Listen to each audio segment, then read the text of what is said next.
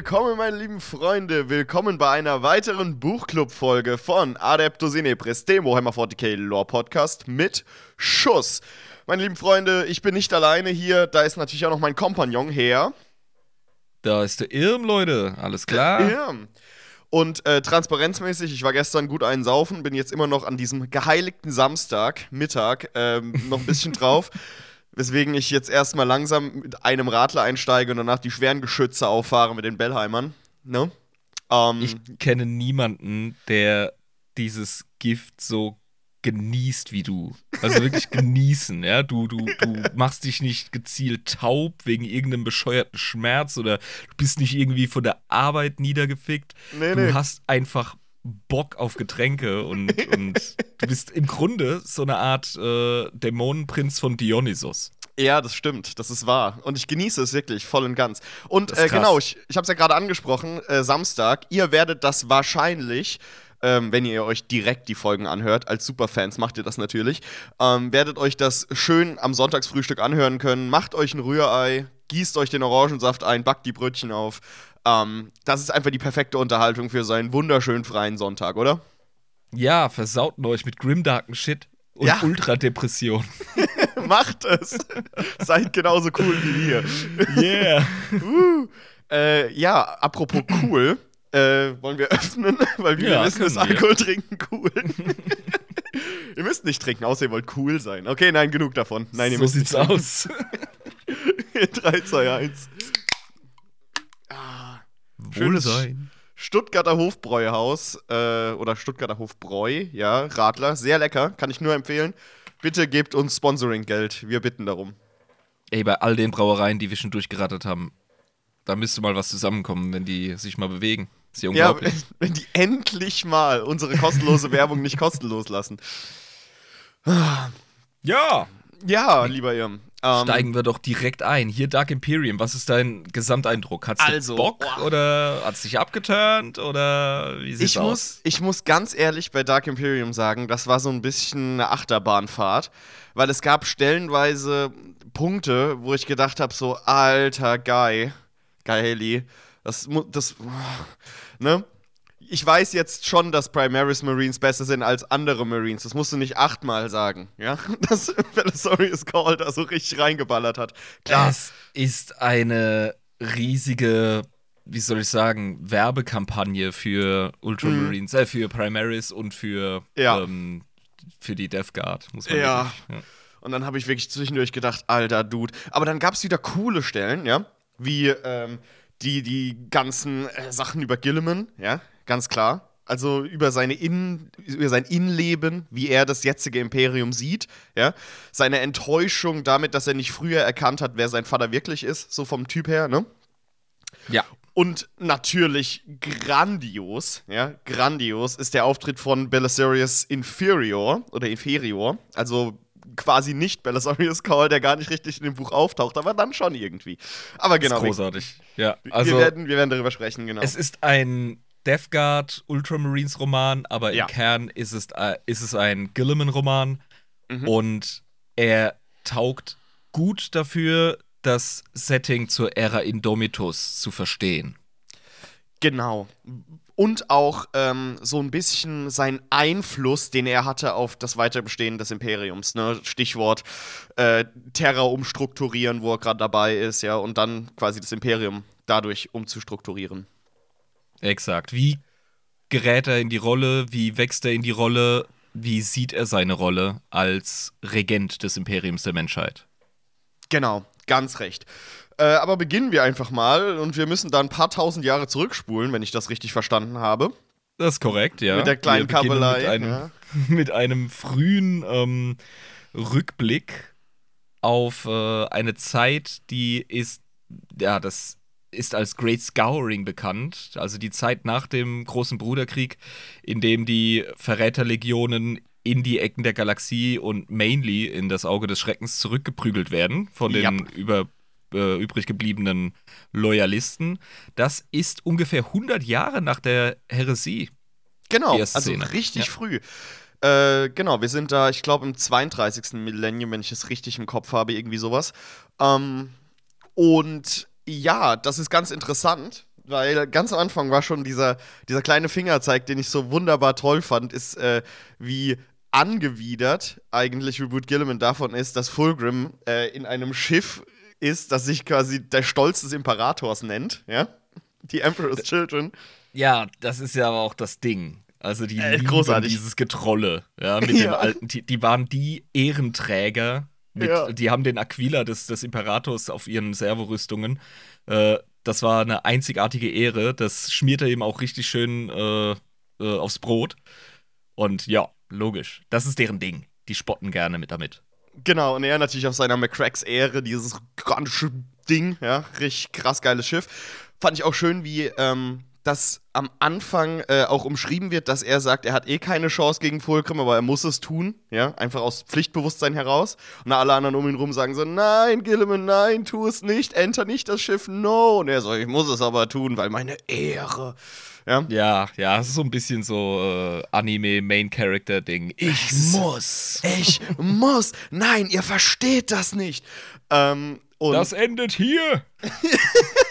Exakt. Ich habe so gedacht, so, okay, irgendwie wack. Also ganz am Anfang vom Buch habe ich gedacht, Gilliman wird da ganz komisch dargestellt, ja.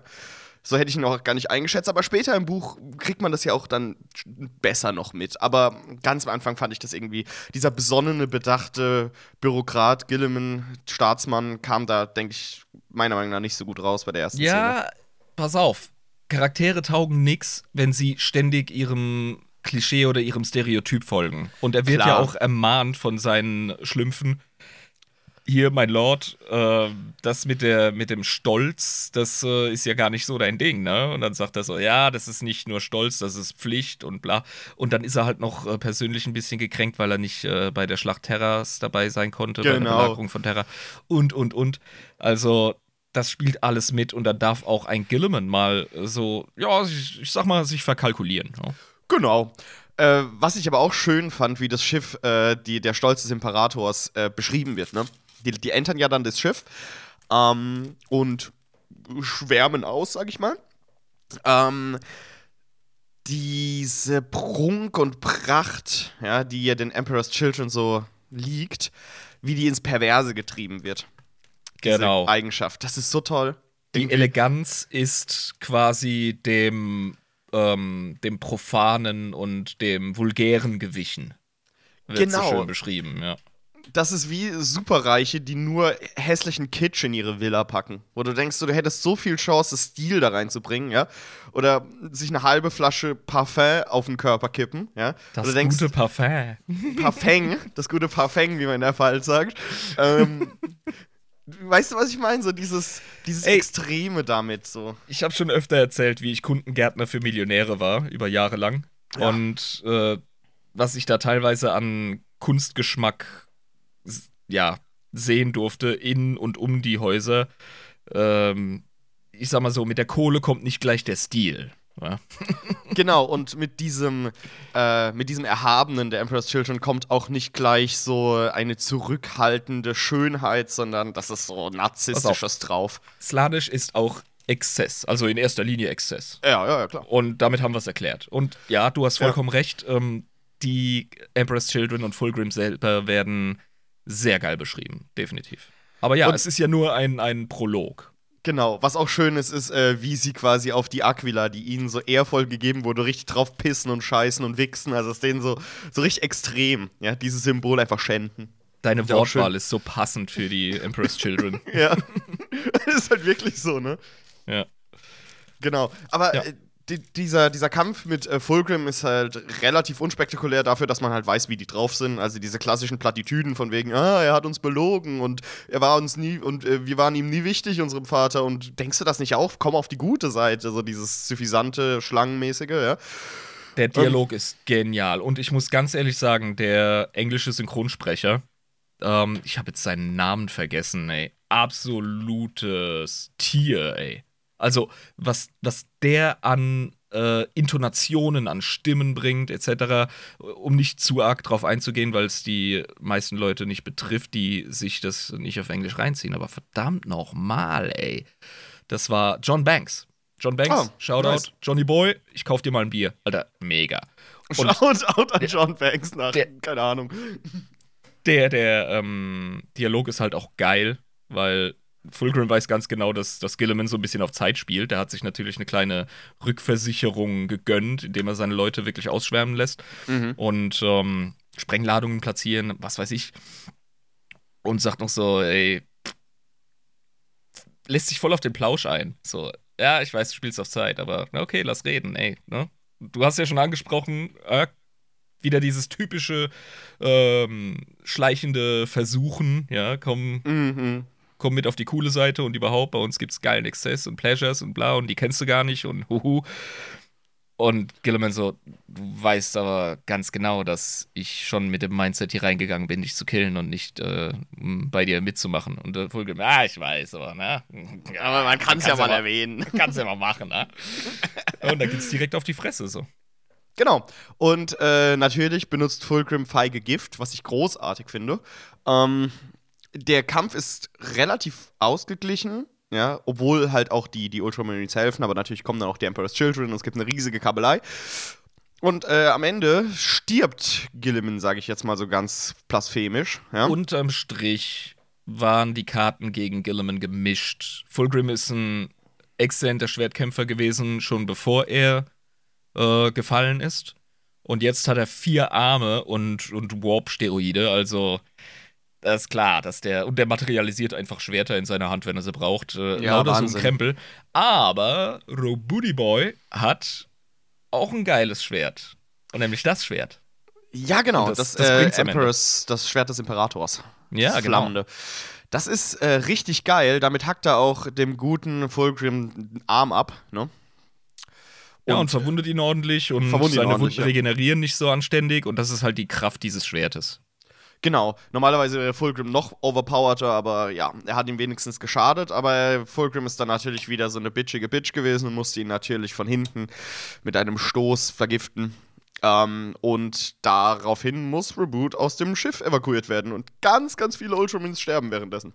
Haut er ihm nicht irgendwie äh, die Kehle durch oder so? Ja, genau, aber er ja. wird halt auch vorher noch vergiftet.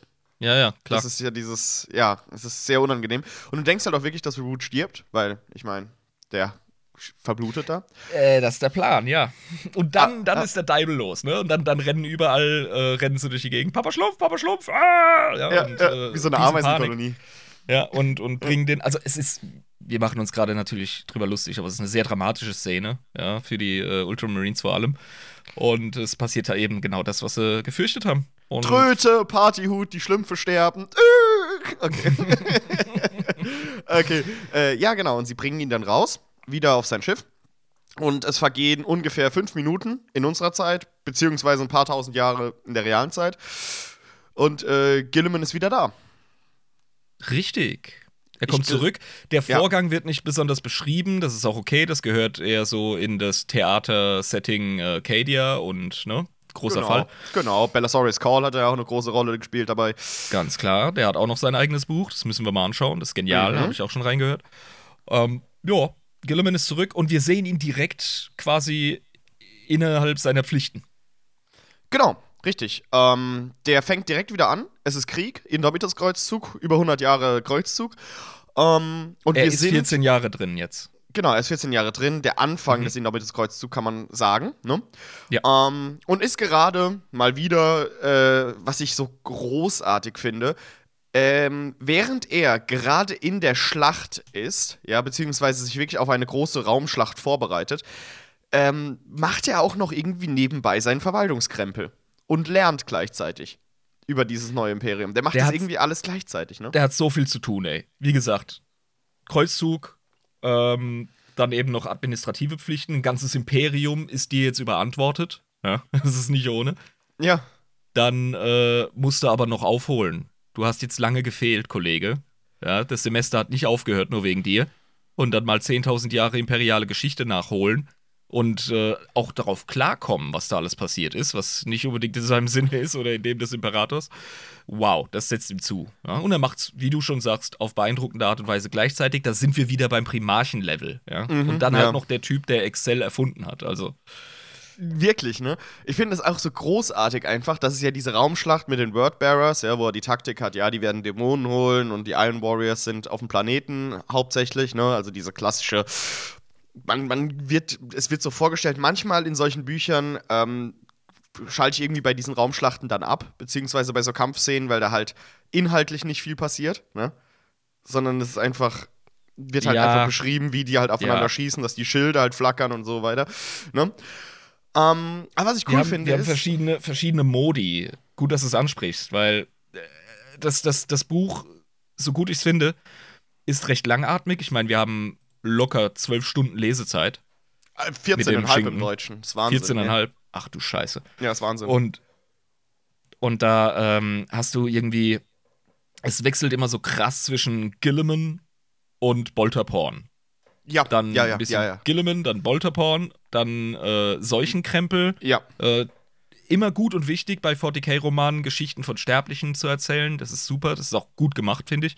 Das ist auch eine Aber, meiner Lieblingsnebenstories, das mit diesen ja, Sterblichen. Ja, es ist, es ist, es ist wieder ganz viel reingedrückt. Es ist ein Promotion-Piece und ich glaube, Guy Haley hat von äh, Games Workshop oder der Black Library hat er Vorgaben bekommen. Da muss ganz viel Prim Primaris rein, da muss ganz viel das und das rein und wir müssen unseren Shit verkaufen und jetzt schreib. Und er hat es trotzdem hingekriegt, einen guten Roman abzuliefern. Aber man merkt die ähm, Vorgaben richtig, habe ich den Eindruck. Ja, also das liest sich wirklich so ein bisschen, als hätte Guy Haley so die Hand von, von Games Workshop im Nacken, so drin, wie so ja. greifen und ihn so an den Schreibtisch drücken. So, du machst das ja. jetzt. Ja, ähm, genau. Aber wie gesagt, ich finde es halt trotzdem, dass er es halt sehr interessant auch beschrieben hat, alles. Und dieser Einblick in Gilliman fand ich so schön, weil es so, so schön spezifisch ist. Also er findet eine Schwachstelle in einem Schiff, während die auf diese, bei dem Raukus-System ist es ja, auf ähm, diesen Beschwörungszirkel zurasen, weil die gesagt haben, scheiße, wenn der fertiggestellt wird, kommen richtig große Dämonen und dann haben wir ein Problem, das heißt Taktik, ne, da, da, da, da müssen wir hin, Leute. Der schaut sich irgendwie drei, vier Bildschirme gleichzeitig an, kogitiert genau. selber wie ein Bordcomputer, weil er einfach so krass ist und dann, ja, ah, ja. wir haben da eine leichte Energiefluktuation und jetzt mal alle da drauf zielen, Jungs. Genau, und dann auch ohne Abbremsen, ne? Hauptsache mal auf diesen Beschwörungszirkel da losrasen, ja? Die Gegner bauen eine massive Wand auf vor ihm, ja? So eine Blockade, dass er nicht durchkommt. Und natürlich findet er dann im richtigen Moment noch die Schwachstelle im Schild, ne? So ein bisschen wie äh, Knight Rider mit Kit, ne? Wo mhm. immer so, er rast irgendwie auf eine Klippe zu und Kit hat dann immer so ein Gadget eingebaut, wie so ein, so ein Sprungding noch oder so, was er in der letzten Minute noch weiß, dass er das hat. Damit der dumme Hasselhoff am nächsten Tag auch wieder fahren kann. Genau, ja. richtig. Ja, Aber bei, bei Gilliman kommt es gut rüber, weil der Typ halt 50 Sachen gleichzeitig macht ähm, lohnt sich's. Das ist so ein bisschen die Schrotflintenmethode. Ja, der zielt auf die Wand, boom, breite Fläche, okay, und da ja. habe ich jetzt was analysiert, da habe ich was entdeckt.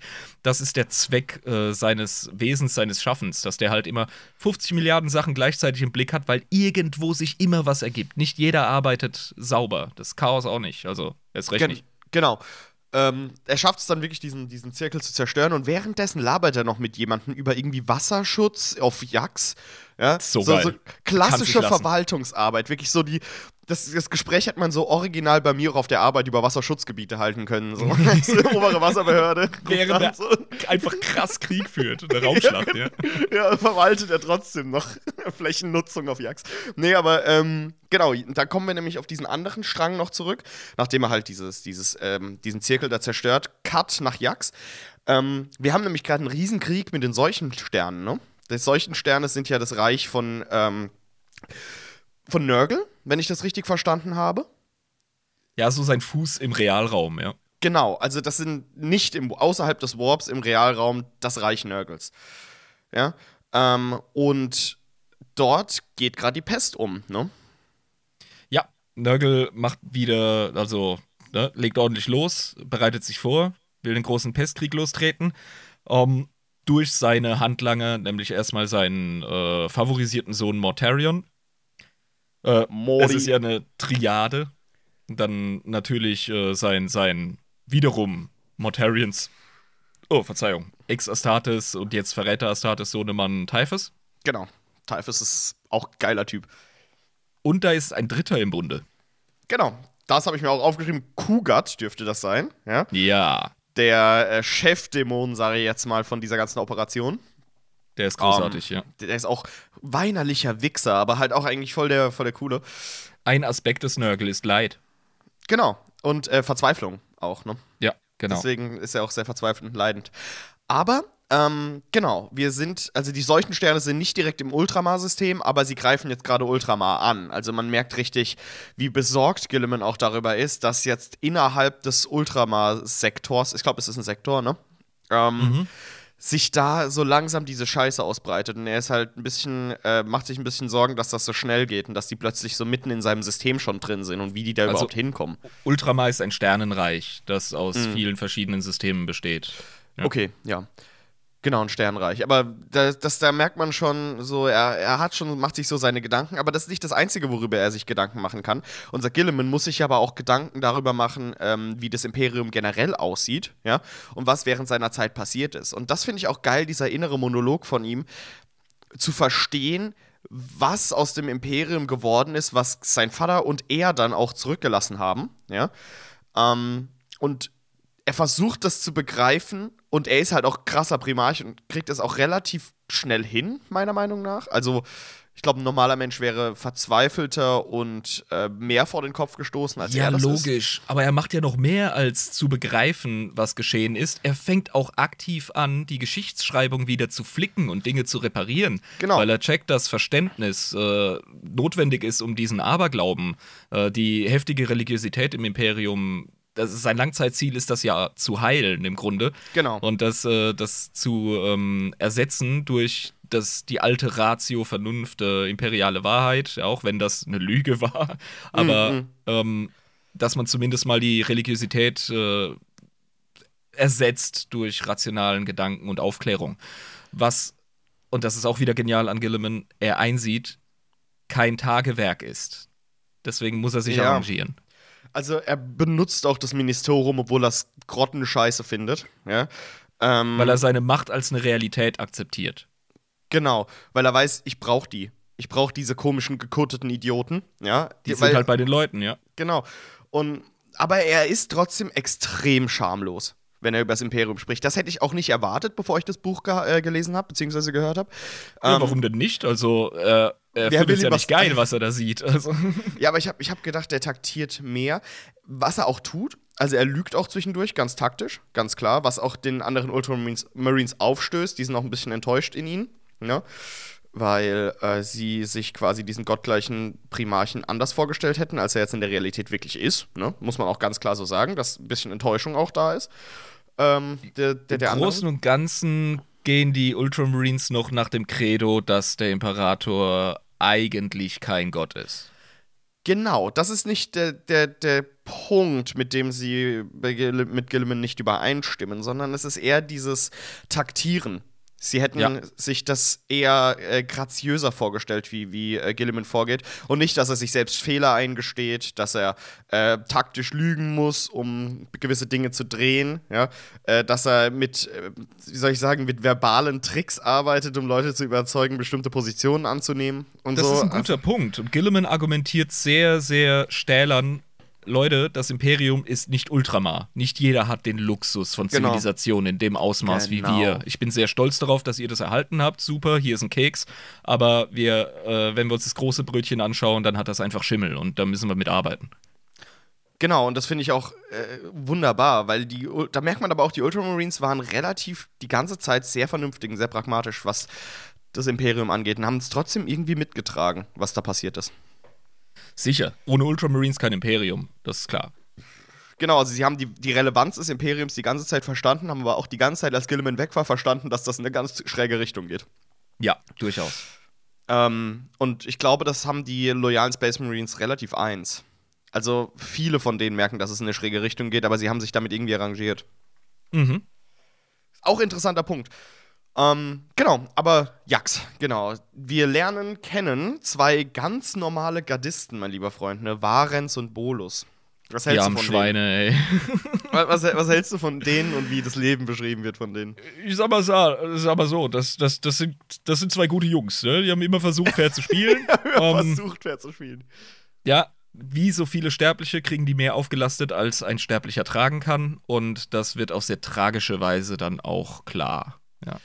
Genau, also wir sind auf dem Planeten erstmal Jax, wo sie sich ausruhen, in Anführungszeichen, Feldurlaub machen, ja, für ungefähr acht Stunden gefühlt. Ähm, die werden in, einer, in, einem riesigen Dekontim Dekontamin äh, blablabla, was ist denn heute los? Dekontaminationsaufwand werden die durch die Gegend verwaltet und abgearbeitet. Ja, wie Zahlen. Was, ja, was, was einerseits total ähm, Imperium ist, auf der anderen Seite ist es halt auch voll Ultramar, weil die Leute nicht einfach ähm, da liegen gelassen werden in der Seuche, in ihrem Pestkrieg gegen die Schergen-Nörgels. Die werden tatsächlich abtransportiert und medizinisch versorgt. Ja? Das spricht wieder für den zivilisatorischen Level von Ultramar. Genau, und Jax ist so ein Planet, der gerade nur dafür da ist als Quarantänestation. Ne? Für die, die mhm. im Krieg versehrt wurden und irgendwie krank geworden sind in diesem solchen Krieg, dass die da in Lazaretten untergebracht sind, dass die da Versorgung bekommen. Und deswegen hat sich ja auch Gilliman über die Wasserversorgung Sorgen gemacht auf Jax. Ja. Und während, ja. seinem, während seinem Sturm an Krieg darüber philosophiert mit seinem anderen Oberverwalter, ähm, wie das zu handeln ist. Weil klar, das ist ein großes Problem, wenn du einen Planet hast, der voll mit Kranken ist. Du musst die ja irgendwie versorgen. Wo kriegst du denn dieses, das, das saubere Zeug her? Und das ist halt auch nicht vergammelt und äh, verkrankt, ne? Ja, und der eine Kunde von den beiden, der hat ja übel die, das PTBS. Also genau. den hat es ja erwischt. Und das kriegen wir auch mit. Dann gibt es nämlich noch ein Flashback, wie das passiert ist, ne? Diese, diese Schlachtenreihe gegen die Zombies. Fand ich auch sehr interessant. Ja? Während sie von den Ärzten verarbeitet werden, äh, haben sie das Gefühl, nicht wirklich wie Menschen behandelt zu werden oder wie, äh, na, die haben nicht den Anspruch, Kriegshelden zu sein, aber zumindest äh, Veteranen, die wissen, was abgeht. Genau. Und machen, machen den Verwaltenden und, und den Medizinern Vorwürfe, ähm, dass sie ihre Ärsche hinhalten, während die da in Sicherheit sind und kriegen halt die geile Antwort: hey, wir alle haben unsere eigene Front und äh, sei froh, dass wir hier sind. Was auch stimmt. Aber ja, da gibt es auch dieses, dieses, äh, geile Dialogfragment. Kollege, wir haben gegen Chaos Astartes gekämpft. Und andere, ja, sicher, hm, deswegen seid ihr noch an einem Stück. Und er, ey, ich mhm. muss mich vor dir nicht erklären. Ja, ich weiß, was ich gemacht habe. Ja, das ist halt echt so, Mann. Aber wir kriegen das ja auch mit, wie das alles passiert ist dann bei dem Flashback. Das ist auch interessant, genau. weil die. Weil er erzählt die Wahrheit. Er erzählt die Wahrheit, genau. Da kamen wirklich die solchen äh, Marines. Und diese Schlachtenreihe, wie die erklärt wird, die sind ja auf diesem ganz beschissenen Planeten Espandor gewesen, wo wir später nochmal hinkommen, ja? ja. Der wird als so richtiger Kack-Scheiß-Planet beschrieben, ne? Wo man einfach nicht sein will. Die Seuche hat schon extrem um sich gegriffen. Ja, es stinkt alles wie Hölle. Ähm, eigentlich ist jeder, der da landet, äh, direkt krank, obwohl die das nicht wirklich wissen, ja, dass das so ist, aber eigentlich ist es so. Ähm, ja. Und da müssen sie quasi gegen ähm, Nörgel kämpfen. Und gegen wen sie da wirklich kämpfen, sind eigentlich ihre eigenen Soldaten und Zivilisten, die einfach wieder von den Toten auferstanden sind. Durch einen Mechanismus, den wir später noch besprechen werden. Aber ähm, was halt total demoralisierend ist, ne? Absolut, ja. Also, du, äh, du bekämpfst Welle um Welle unter widrigsten Umständen, musst selber mit deinem Wahnsinn ringen und dann äh, springen Leute in deinen Schützengraben und wollen dich beißen, die noch die imperialen Helme aufhaben von der Garde und die Regimentstattoos auf ihrer vergammelten Haut, also mega geil beschrieben. Mhm. Das ist einfach zermürbend, ja.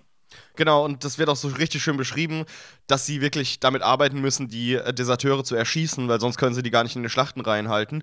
Und Bolus, Assi, der gestählerte Motherfucker, merkt man auch, wie, dass die härtesten Hunde PTBS kriegen können, ja.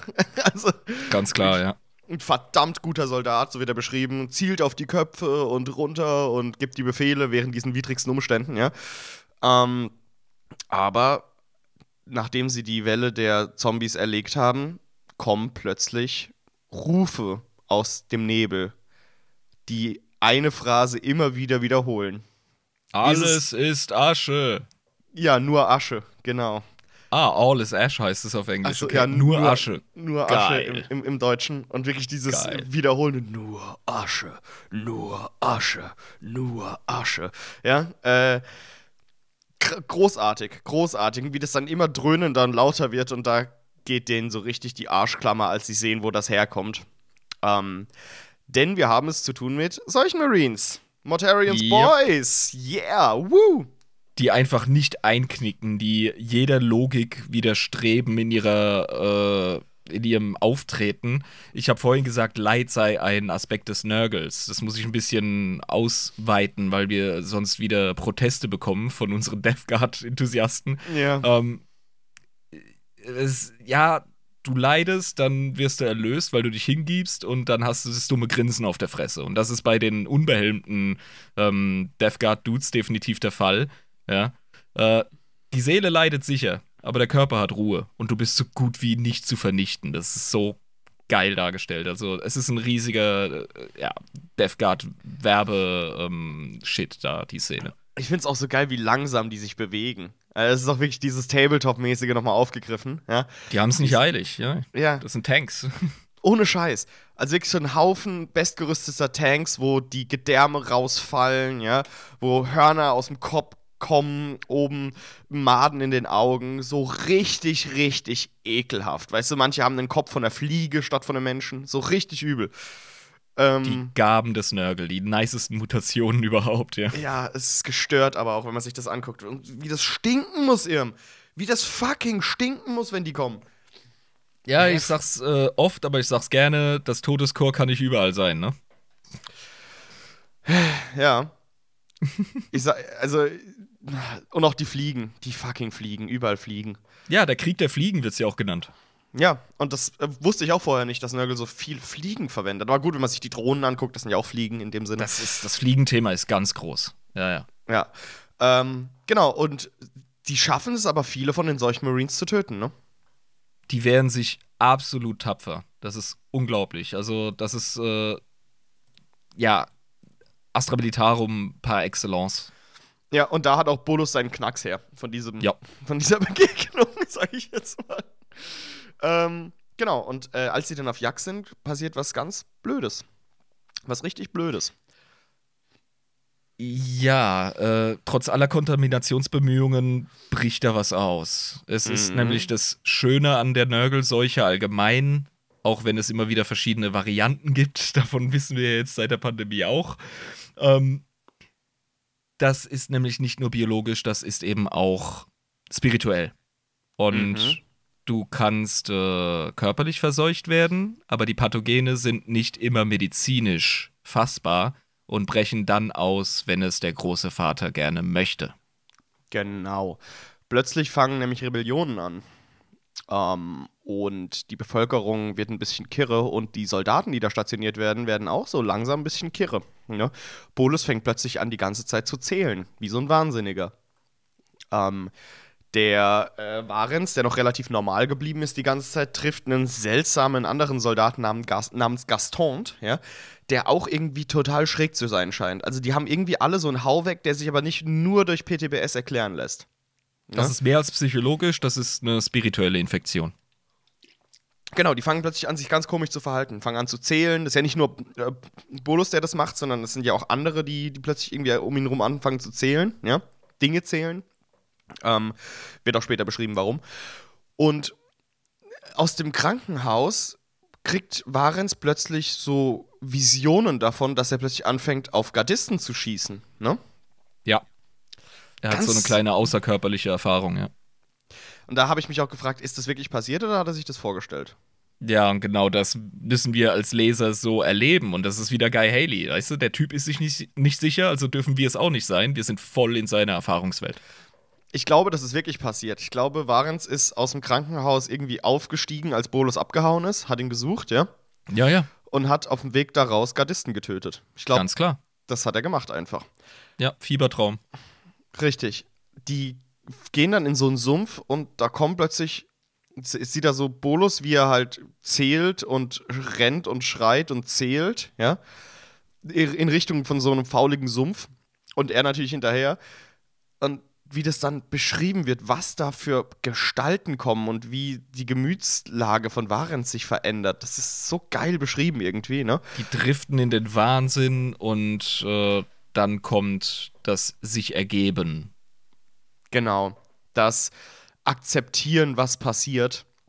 Und als Bolus sieben Leute um sich rumzählt, beginnt er damit, äh, sich selbst zu opfern, kann man sagen, ne? Ja, er gibt auf. Er, er lauscht den Verlockungen des Warp von Nurgle und gibt auf. Und dann verwandelt er sich äh, in einen, äh, wie heißen sie nochmal? Ähm, äh, Poxwalker oder was? Nee, nee, nee. nee. Das, die Poxwalker sind ja die Zombieartigen. Ähm, ja. Die coolen, äh, bierbäuchigen, gehörnten ja, wie, wie, wie Grinsebacken. Äh, verdammten äh, Plague Bearers, glaube ich. Plague Bearers, ja, genau. Ja. Pestträger, genau. Mhm, genau. äh, oder Seuchenträger oder so, ja. Großartig. Er nimmt die Geschenke an. Genau, und dann wird plötzlich die Situation, auch als Varens sich dann verwandelt, ganz anders erklärt, ne? Plötzlich ist das nicht mehr so ein, eine traurige und triste Situation, sondern was total Schönes, was da passiert, ne? Ja, die Verzweiflung weicht dem äh, Jubilieren, dem, dem äh, Annehmen und, und Feiern dessen, was Nörgel einem gibt. Genau. Und da und ist nur noch Liebe und da ist nur noch äh, Erlösung vor dem Leid. Da sind wir jetzt. Und äh, ja, aber das ist halt eine vielschichtige Sache. Chaos lügt, Chaos ist widersprüchlich. Das kommt auch in dem, in dem Roman super vor. Mhm. Und äh, ja, dann hat er den Salat. genau, und, und äh, aber Varens fängt dann plötzlich auch grinsend an zu zählen und zu singen. Ja, während ja, er. Der Wahnsinn, der geht dann durch. Ja, während er das Geschenk der Fliege, wie er es genannt hat, dass das sein Geschenk war von, vom großen Papa, ähm, was er bekommen hat. Wahrscheinlich verwandelt sich sein Kopf dann auch in eine Fliege, kann ich mir vorstellen. Ja, er wurde ähm, von so einem Mistvieh gestochen äh, bei dem Krieg und hat es erstmal so abgetan, aber das hat dann, das war die Saat, die gesät wurde in ihm körperlich ja, und spirituell. Das ist so heftig, Alter. Vor allem, da gibt es auch keine, keine Verteidigung dagegen, da kannst nichts machen. Äh, der Imperator beschützt, Kollege. Muss nur heftig genug glauben. Ja, ja, klar, logisch. Zähl mal nix hier. Zähl mal nichts. Ja, ähm, ich sag nur, ich sag nur Matthew, Alter. Ja, gut, Matthew, klar. Natürlich, der Vater. Über den müssen wir auch reden, ey. Wir sind ja. jetzt 35 Minuten drin. Gut, aber wir wollen, glaube ich, auch noch mal kurz darüber reden, wie Primaris Marines Ärsche treten, obwohl das so vergesslich ist. Also die, es ist so, diese, diese Grauschilde, ne, wie die beschrieben werden, damit habe ich echt ein Problem bei dem Buch gehabt. Das fand ich, die, das ist so egal, diese Charaktere. Es wird auch nichts größer mehr mit denen gemacht, ja. Die treten das plötzlich war, auf. Ja, das, das war Arbeitsauftrag, aber ich glaube, es war auch nützlich, weil Primaris noch nicht so alt waren im Setting zu der Zeit, als der Roman rauskam. Ja, ja. Und da hat es durchaus zum, ähm, ja, zum Setting, zum Aufbau des Settings und Erklären beigetragen. Genau, also ich habe mir auch die Namen von denen notiert, weil immer wenn ich höre und Namen höre, dann notiere ich die. Das, ist auch die, das sind auch die einzigen Notizen, die ich habe, weil ich immer Probleme mit meinem Namensgedächtnis habe. Aber ähm, die sind so egal, die Namen. Solus, Sarkis, Biaki, Aldred, ja, die, okay. Die sind einfach dazu da, dass es dieses A-Team, die, die, die Ragtag äh, Astartes, die aus verschiedenen Gentraditionen kommen und äh, verschiedene Gemüter haben und miteinander arbeiten und deren Bruderschaft wird halt einfach dargestellt, damit ja. man versteht, dass und die miteinander arbeiten können. Genau, also ja, Key wirft da mit seinen Äxten rum, weil er ein Sohn von Lehman Russ ist, beziehungsweise von der Lehman Russ-Linie. Ist ja eine ganz, ganz wichtige Unterscheidung. Ne? Das ist kein Sohn mehr, sondern das ist die Gensaatlinie. Ähm, und ja, Primaris Marines sind größer und krasser als andere Space Marines und sollen die ersetzen, weil das Gilliman sagt. Und ja, ich weiß, Guy Haley, dass sie stärker sind. Und ja, der Angriff gegen die Iron Warriors wird cool beschrieben, wie sie die Festung da einnehmen. Ne? Und Byaku erstmal abhaut und alleine den Gimli-Scheiß macht, mit dem ich kann mehr töten als du, Legolas. Ähm, und ja, es ist schon cool. Es ist schon cool. Aber irgendwie war das so wie, wieder so eine klassische Bolter-Porn-Szene, die, glaube ich, eine halbe Stunde geht, wenn man das hört. Und ich habe mir da nichts von behalten, was da wirklich passiert ist. Au! Ähm, ich bin gerade gegen meinen eigenen Schreibtisch gecrashed. Oh, cool. Ja, ähm, das, du hast zu viel über Primaries gesprochen, deswegen hat mein Körper aufgehört zu funktionieren. Ja, weil nee. das ist halt einfach so. Wie gesagt, ich kann es verzeihen, ich kann es mir erklären. Ähm, und ja, Space Marines, die fighten. Ich, ähm, macht er cool, macht er echt klasse. Äh, wenn du reinhörst, wenn du dich dem ergibst, äh, so ein bisschen wie bei Nurgle, ja. checkst du die Schönheit dahinter. Ja, es ist, äh, er macht es klasse, aber das sind auch nicht die Stellen, bei denen ich besonders aufmerksam bin. Da geht's mir wie dir. Ja, also ich höre mir das an, denke mir so, ja, okay, jetzt brechen sie da durch die Bresche durch von der Festung und da sind die Iron Warriors und die sind in ihren rostigen, rostmäßigen ähm, Rüstungen mit diesen Wahn, gelb-schwarzen äh, Muster, ne? Ähm, werden auch schön beschrieben, alles wunderbar. Es wird beschrieben, dass die Primaris Marines mittlerweile fast so chaosmäßig aussehen wie, wie Chaos Space Marines, die Rüstungen, die Belisarius da gemacht hat. Und dass es die bessere Colorfus 2 Rüstung und so, das ist ja alles, alles ganz schön und gut, ne? Wird auch schön beschrieben, aber war jetzt nichts Besonderes für mich, muss ich sagen. Für die Leute, die darauf stehen, war das aber bestimmt voll toll. Kann ich, kann ich mal so sagen. Gut, Ähm, wollen wir jetzt mal über die. Sorry, ich war kurz weg. Ich habe hier tschechische Probleme. Ähm. okay, alles klar. Das ist alles nee, ähm, böhmische Dörfer es, für mich. Genau, es ist ein bisschen abseits äh, der eigentlichen Handlung. Und das mhm. macht's halt äh, zäh, ja. Und das, genau. da kommen wir wieder zu dem Ding, was äh, das Buch ein bisschen schwächeln lässt.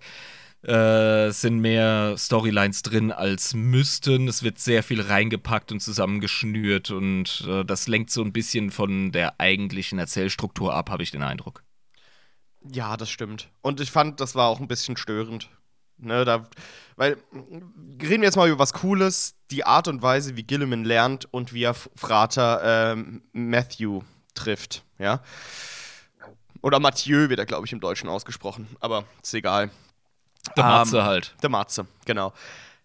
Fand ich irgendwie cool, ne? Diese Szene. Du siehst, wie Gilliman in seinem Büro hockt, nenne ich das jetzt mal, ist, was eher eine Bibliothek ist. Der hat sich ja irgendwie alles Wissen ankarren lassen, was er irgendwo finden konnte über das Universum.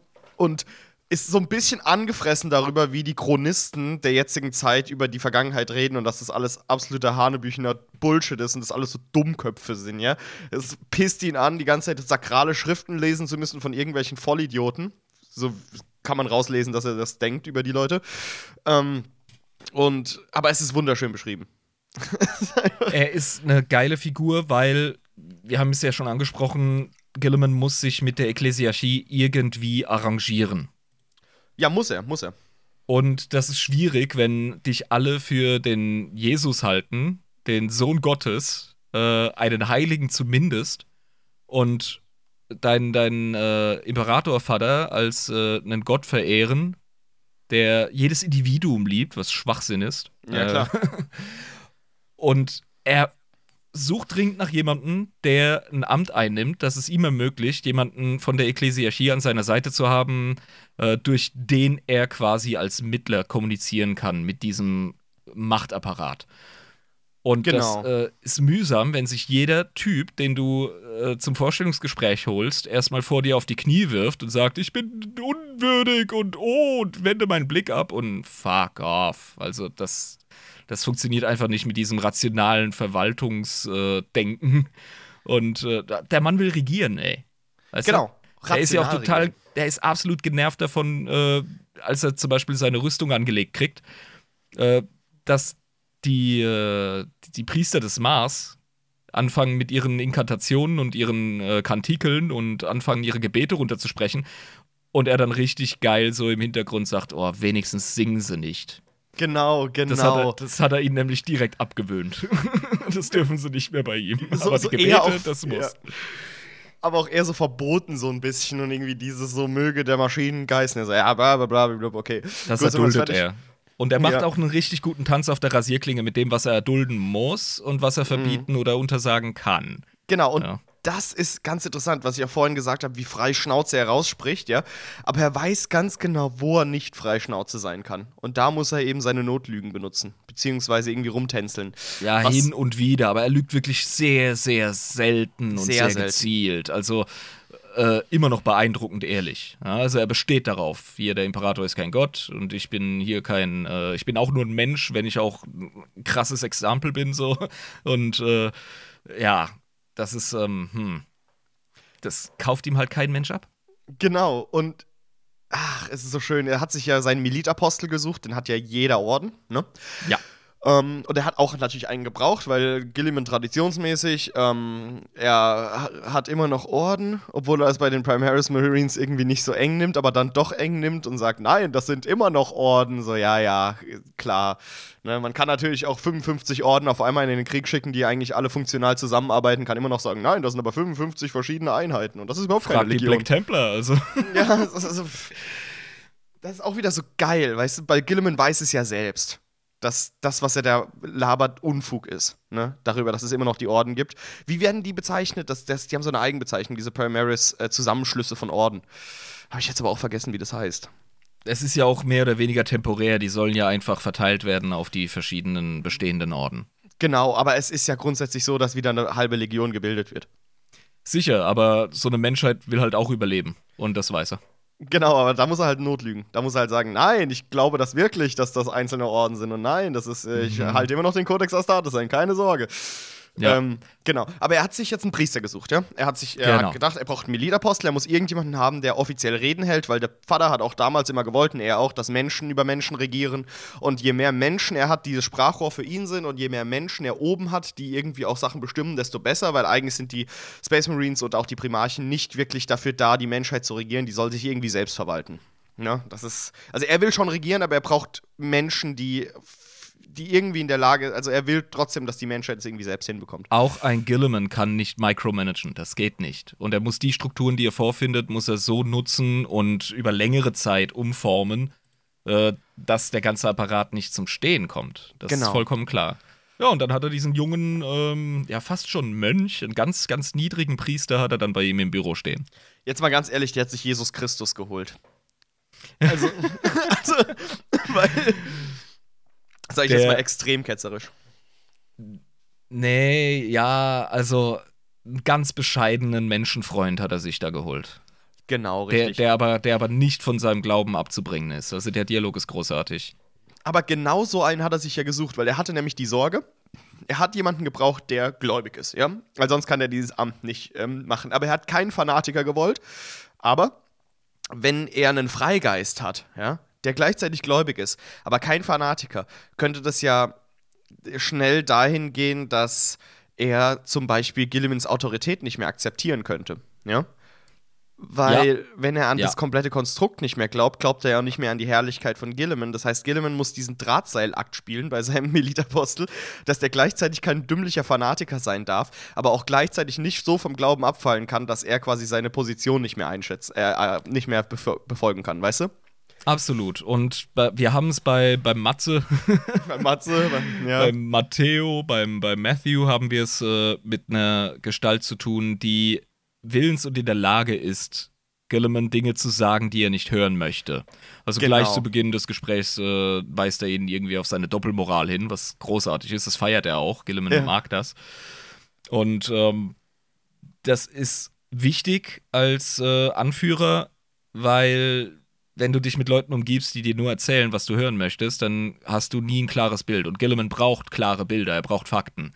Er macht es ganz anders als so Trottel wie Xi Jinping oder Putin.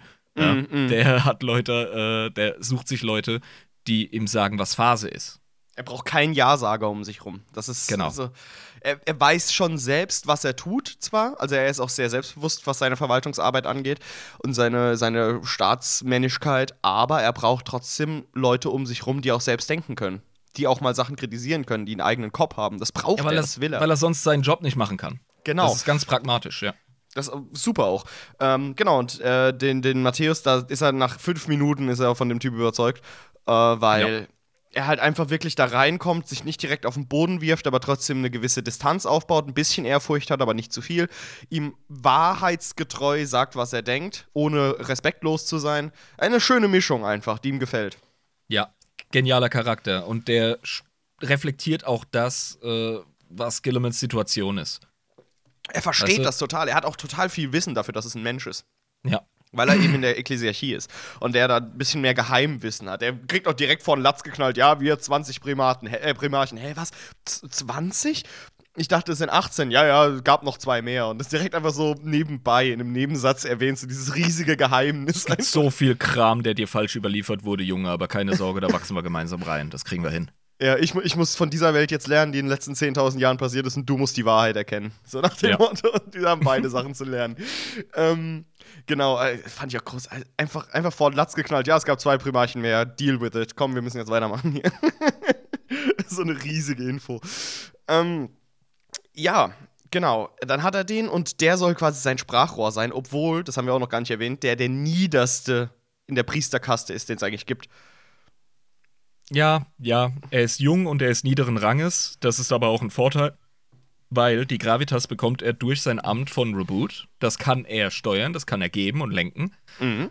Aber er ist äh, kein Karrierepriester und äh, hängt nicht an seinen Lehen und an seinen Bistümern oder was weiß ich was.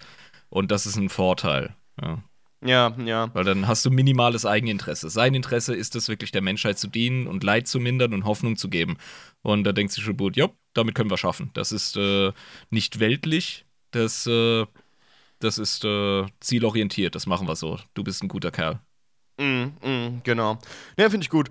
Ähm, nachdem er ihn quasi ins Amt geholt hat und ihn das unterschreiben lassen hat, ja, ähm, will er sich aufgrund eines Rufs eines Astropathen, ja, der so zu ihm gerannt kommt, so, hey, äh, Bellasaurus Call will mit dir reden, so nach dem Motto. Jetzt ja? wird's geil, ja. Und dann sagt er so, ah ja, äh, ja wann kommt er denn?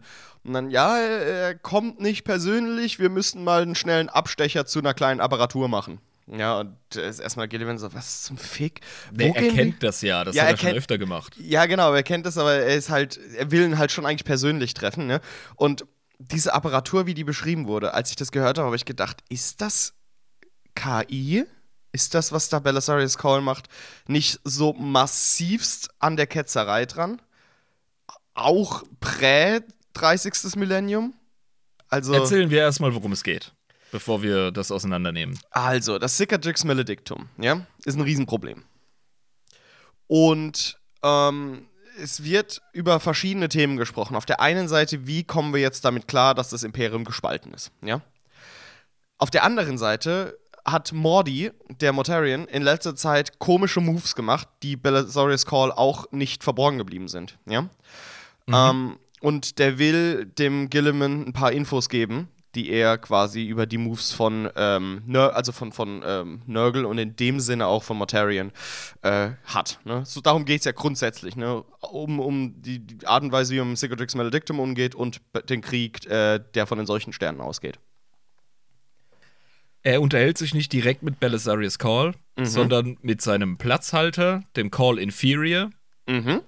Und das ist eine Maschine von Servitoren gespeist, das ist ganz wichtig. Ja.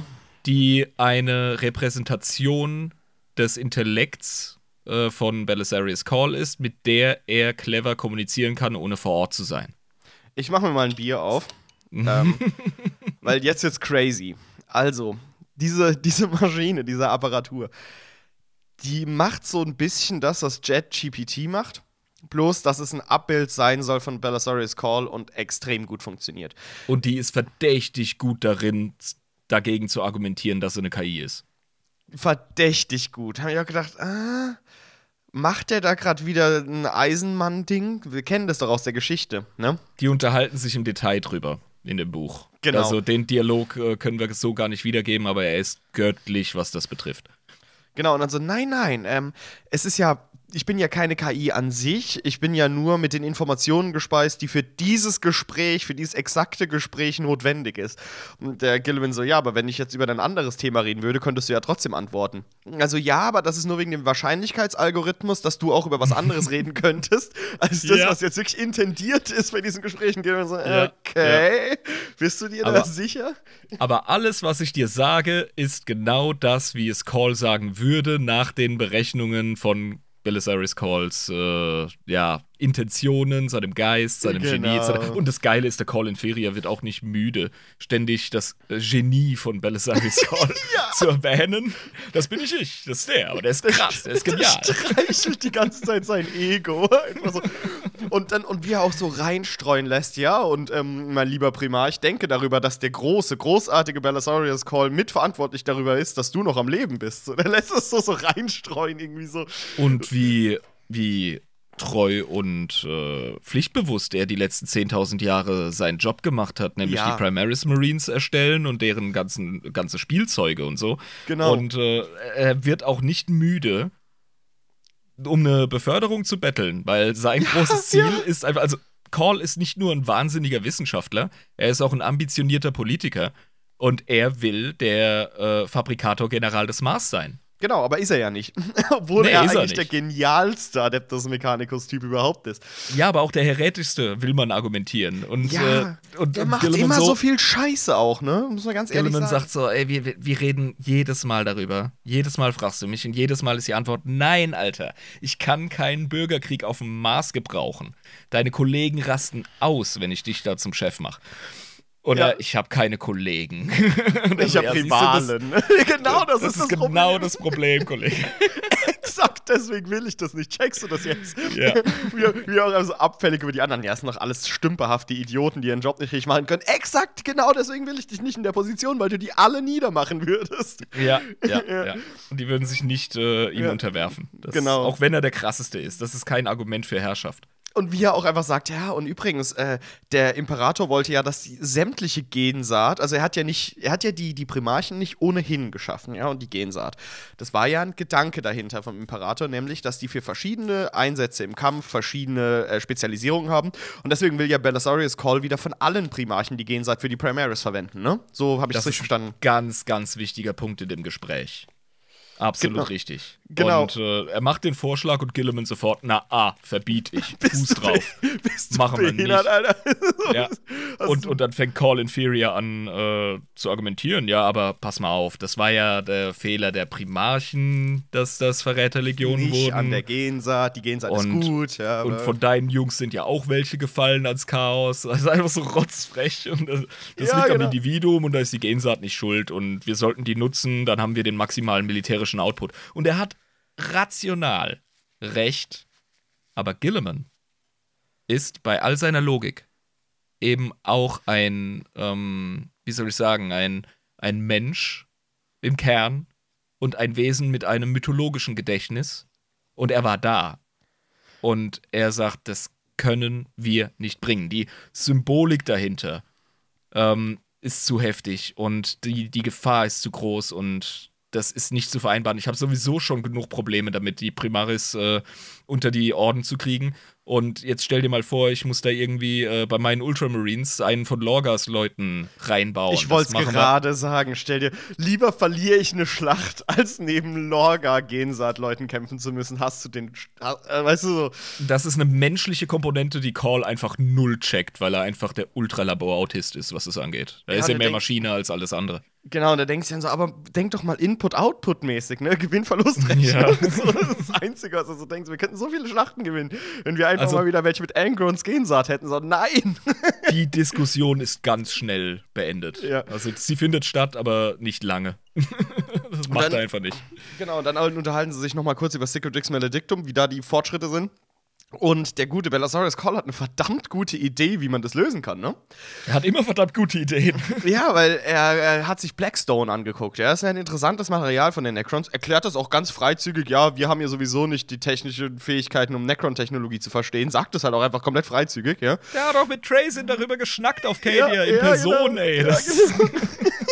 du, das ist halt, das ist total heretisch, was der da sagt. Allein die Tatsache, dass er sagt, dass es Xenos-Technologie gibt, die höher ist als imperiale Technologie, ist ja schon Heresie, sowas zu sagen. Ja, ja? nee, also nö, auch vor, vor Gilliman nicht. Gerade vor Gilliman nicht. Also, ja, gerade vor Gilliman nicht, aber es ist nee. schon. Aber, ah, aber die, die, die unvorsichtige Art und Weise, wie er da rangehen möchte, ähm, das, äh, das ist so eine Sache. Gilliman hat so seinen Bauchweh mit dem, aber er segnet es ab.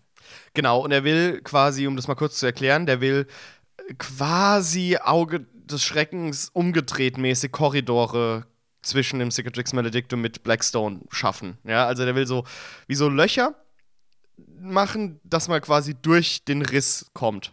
Ne? Durch den großen Riss. Anhand von Blackstone. Ja. Pontonbrücken. Ähm, genau. Ein zusammengebastelter mit Uhu-Klebestift und, und Kartonpapier ja. äh, zurechtgeschmiedeter äh, Webway äh, vereinzelt. Genau, genau. so genau. Durch, durch, den Riss, ja. Was eigentlich keine schlechte Idee ist. Das ist ne? genial, ich mag das, ey. Der Typ rockt. Ja, ich meine, du kannst keinen Berg abtragen, deswegen baust du einen Tunnel. Ganz einfach. Und so sieht's aus. Äh, ja, und wie gesagt, es ist, äh, deswegen finde ich es auch gut, dass er es abgesegnet hat, weil er halt auch wieder pragmatisch ist. Denkt so, okay, du bist ein wahnsinniger Wissenschaftler. Wenn es schief geht, mache ich dich persönlich dafür verantwortlich, aber probier es einfach aus. Vielleicht klappt's ja. er hat ja auch selbst keine bessere Lösung. Da ist dieser Scheißriss, der hat das Imperium gespalten. Was willst du denn machen? Also, ir irgendwie musste er ran.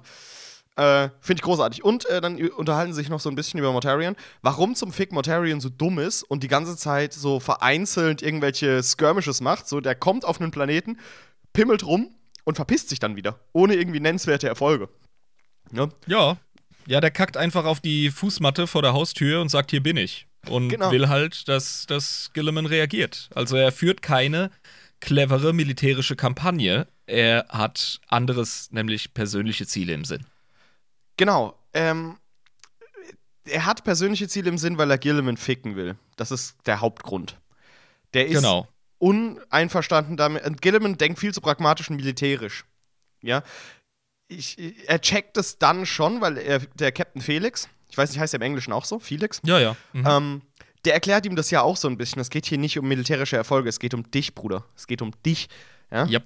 Und das sagt ihm Bellasaurus Call auch. So, hast du dir keine Gedanken darüber gemacht, warum der die ganze Zeit äh, gerade das Ultramar-Sternreich die ganze Zeit so anpimmelt? Also man kann es wirklich so sagen, so einzelne unwichtige Planeten einfach verseucht und dann wieder verpisst. Mhm. So, und irgendwie, der, wirklich, der, der pisst ihm gegen die Wand. Ja? Ja. Der, der, der kackt ihm in den Briefkasten. Aber er brennt nicht sein Haus nieder, weißt du? Aber Gilliman versteht die Motivation. Das ist etwas, das verstehen die Primarchenbrüder untereinander am besten. Die führen mhm. immer noch ihren eigenen Krieg gegeneinander. Genauso wie er äh, Balls to the Wall äh, Fulgrims Schiff geentert hat und dann äh, die Kehle aufgeschlitzt gekriegt hat. Äh, das ist ein ähnlicher Rabbel, den, den Mortarion gegen ihn hat. Jetzt in dem aktuellen Setting. Genau.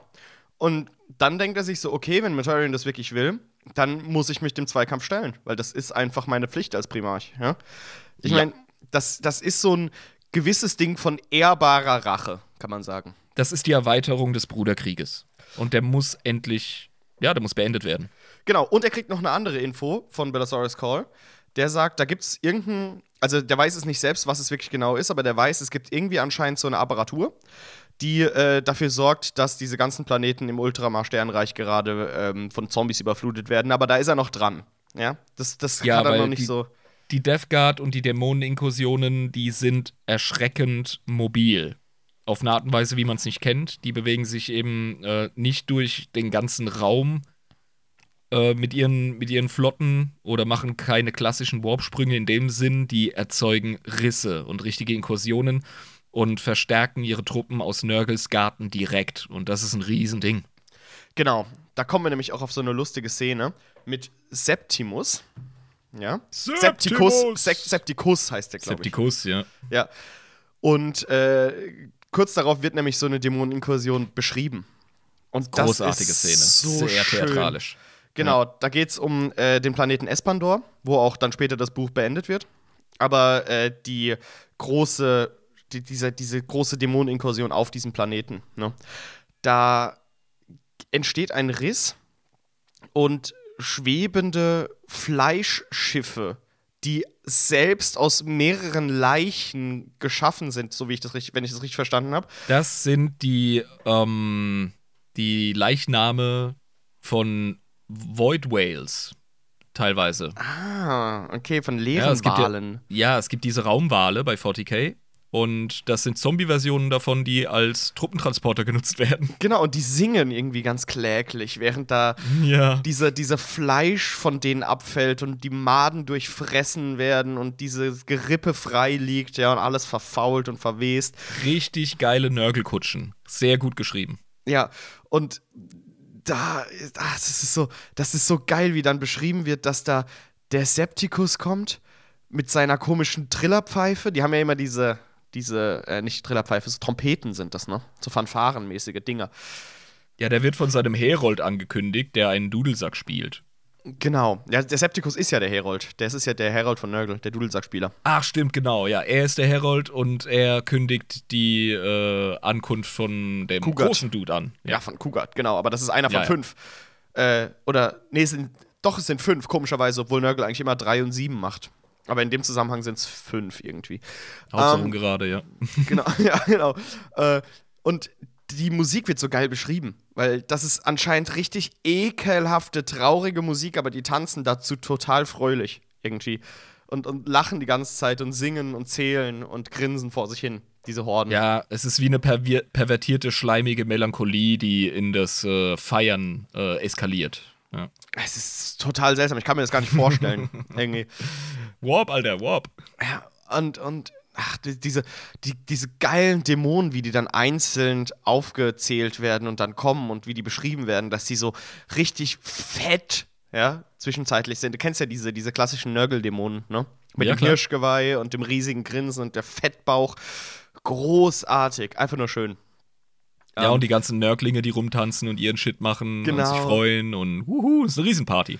Genau, und man merkt wirklich, wie diese, diese Landschaft, wo sie reingehen, immer weiter in sich zusammenfällt. Ja, die Bäume drehen sich, verknöchern, werden alt und krank. Ja, und es entstehen so Pestseen um sie rum, wo sie hintreten. Ja, wie so eine, ja, so, so, so ein bisschen äh, wie so eine Bacchus-Zeremonie, ja, die so durch die Lande ziehen. Bloß alles, was sie halt berühren, wird halt zu Scheiße. So Ja. Und machen halt Musik und tanzen und verwesen alles. Und äh, genau, damit wird quasi der Sturm auf einen Planeten eingeleitet und da checkt man dann plötzlich irgendwie, dass das äh, eine erschreckende Vorgehensweise ist mit diesen einzelnen Rissen auf dem Planeten. Und das machen die ja auch, so wenn ich das richtig verstanden habe, mit der Apparatur, ne? Mit diesem Uhrwerk. Ja, die haben da so ein, so ein Gadget, so ein Gizmo, äh, Warp-Tech-Shit. Genau, und äh, das wird auch entdeckt von unseren Primaris Space Marines, ja, wieder äh, Flashback zu denen. Blub. Äh, sie haben einen äh, Warp-affinen ähm, Space Marine dabei, ich glaube, das ist ein Librarian, der Maxim, ja, Mhm. der mit der Truppe zusammen gegen äh, Pest-Seuchen-Marines kämpft. Da wird es auch so total toll beschrieben, wie einfach die Ultramarines mit den anderen, also es sind ja eigentlich keine Ultramarines mehr, es sind ja Primaris, ähm, oder sind doch, das sind, das sind Ultramarines, aber Primaris. Das sind Ultras, ja, ja. Genau.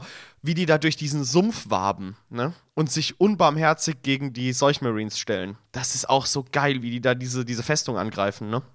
Das ist großartig. Vor allem auch die, ähm, äh, man wird ja vorher gewarnt. Also die, ähm, gerade die jungen äh, Primaries werden gewarnt. Leute, ihr seid zwar krass, aber ihr seid nicht schon seit Jahrhunderten und Jahrtausenden irgendwie äh, gegens Chaos am Fighten. Äh, ihr könnt noch so gut ausgebildet sein. Ihr müsst das erlebt haben und ihr seid, auch wenn ihr es nicht wahrhaben wollt, anfällig für die Verheißungen des Warp. Mhm. Genau. Und dann checken sie, was es heißt. Weil die hören das Geflüster, die hören die Glocken und uh, es ist hässlich. Genau, die Glocken. Oh, auch so, ein- so ein Nörgelmotiv, ne? Die Glocke. Was hat es denn mit Ja. den Glocken auf sich? Die werden ja häufig verwendet von. Es gibt ja diese Nörgeldämonen, die ähm, so ein Schwert in der einen Hand und eine Glocke über dem Kopf in der anderen Hand haben, ne? Die die so schwingen. Mhm. Oder diese Space Marines, die diesen Dorn hinten aus dem Rücken raus haben, wo eine Glocke oben dran hängt, so eine große. Ja, das Gebimmel ist einfach so ein Nörgelshit, genau wie der Einsatz von Kesseln. Das ist äh, Genau. eine Bildsprache ähm, und die, die Glocken, die, ähm, die läuten quasi an, dass der unaufhaltsam, äh, unaufhaltbare Ansturm leise, äh, langsam, aber ja, nicht aufzuhaltend auf dich zurollt. Das ist so dieses, äh, ja, das soll dich einfach kirre machen. Äh, ganz flach gesagt. Ja, das hat natürlich noch eine tiefere kultische Bedeutung, aber Glocken sind definitiv Nörgelshit, ja. Genau. Und dem begegnen sie auch. Also sie kämpfen sich durch den Sumpf und der Dreadnought von den äh, Ultramarines kickt ass. Es ist komplett geil, auch wie der beschrieben wird. Also Dreadnoughts sind auch einfach der Shit immer, ja. Mhm. Also, fuck, Mann. Ähm, und diese Verzweiflung, die sie auch in dem Kampf spüren, weil mir kommt es irgendwie so, als, so vor, als würden die, ähm, die solchen Marines, generell äh, die Death Guard, ähm, als ob die ihre Kampfsituation auch nach Verzweiflung des Gegners ausstellen. So, also dieses, Ja, dass logisch. Sie, dass sie genau Ja. solche Situationen suchen, um den Gegner quasi in so eine verzweifelte Situation wie durch so einen so ein Sumpfflussartiges Gebilde wird es ja beschrieben, ne? Wo die dann abtauchen zwischenzeitlich und äh, so extreme Angstzustände und Panikattacken bekommen, ne? Das ist so dieses klassische Ding, was ja Nörgel will, diese Verzweiflung. Ja, also ich will so große Wörter nicht verwenden bei Marines, denn sie kennen keine Furcht, bla bla, aber Ja. du kannst die natürlich nervös machen und du kannst sie, ähm, du kannst sie enorm anspannen. Mhm, Und, und das machen das, die da. das bleibt bei denen auch nicht, also das geht nicht spurlos vorbei und genauso operiert äh, Nörgel. Ganz klar. Mhm, genau. Von Anfang an klar machen, das ist aussichtslos, verzweifle, gib dich hin. Und das macht dann auch diese, diese tolle Glocke, weil die kämpfen dann und plötzlich hören sie dieses Gebimmel. Und das reißt die so richtig aus dem Konzept, ne? Also, das wird wirklich so beschrieben, wie die, wie diese Glocke und dieses Geflüster, was die ganze Zeit auf sie einwirkt, wie diese Verheißungen und Versprechungen, dass es echt schwierig für die ist, sich davon irgendwie äh, zu trennen. Und das, das ist was für Veteranen, ey. Und das haben die Primaries einfach noch zu erleben. Und das merkt man in der Szene, das ist schon mal gut geschrieben. Das ist mehr als nur, oh, das sind die geilsten, das sind die krassesten. Da werden ihre, ähm, ja, ihr Mangel an Erfahrung ist ein Thema in dem Zeitpunkt des Settings und das wird da gut beschrieben. Genau. Sie infiltrieren dann diesen ekelhaften Schleimtempel, so will ich ihn beschreiben, voller Exkremente, hängenden Gedärmen, Fliegen überall, Ekel, Scheißdreck, ja. Ah! Aber halt klassisch Nörgel. Ähm, kämpfen da gegen diese solchen Marines, kämpfen gegen diesen Glockenmarine ähm, und stellen sich dann äh, und, und finden dann, meine ich, äh, eine Apparatur. So eine lustige Uhr, ne? So ein Richtig. bronzenes Ding das tickt und äh, sieht so ein bisschen Steampunk-mäßig aus. Also altertümlich, aber hochkomplex. Ja. Also so, so, so bronzemäßig, so diese klassischen äh, Dampfmaschinen-Stil wahrscheinlich, ne? so ein bisschen. Ja, eben, ja. Also total cool auch. Ähm, und der Maxim findet, der, der Warp-affine Typ findet dann relativ schnell raus, dass diese Maschinen dazu dienen, die Toten wieder auferstehen zu lassen, ja? Warp-affiner Typ, ist das nicht ein Skriptor? Das ist ein Skriptor, genau, der Maxim. Ja. Also, äh, oder Librarian. Nee, Scriptor. Das ist, glaube ich, ja. dasselbe. Ähm, ja, es ist dasselbe. Es sind nur Englisch-Deutsch. Genau.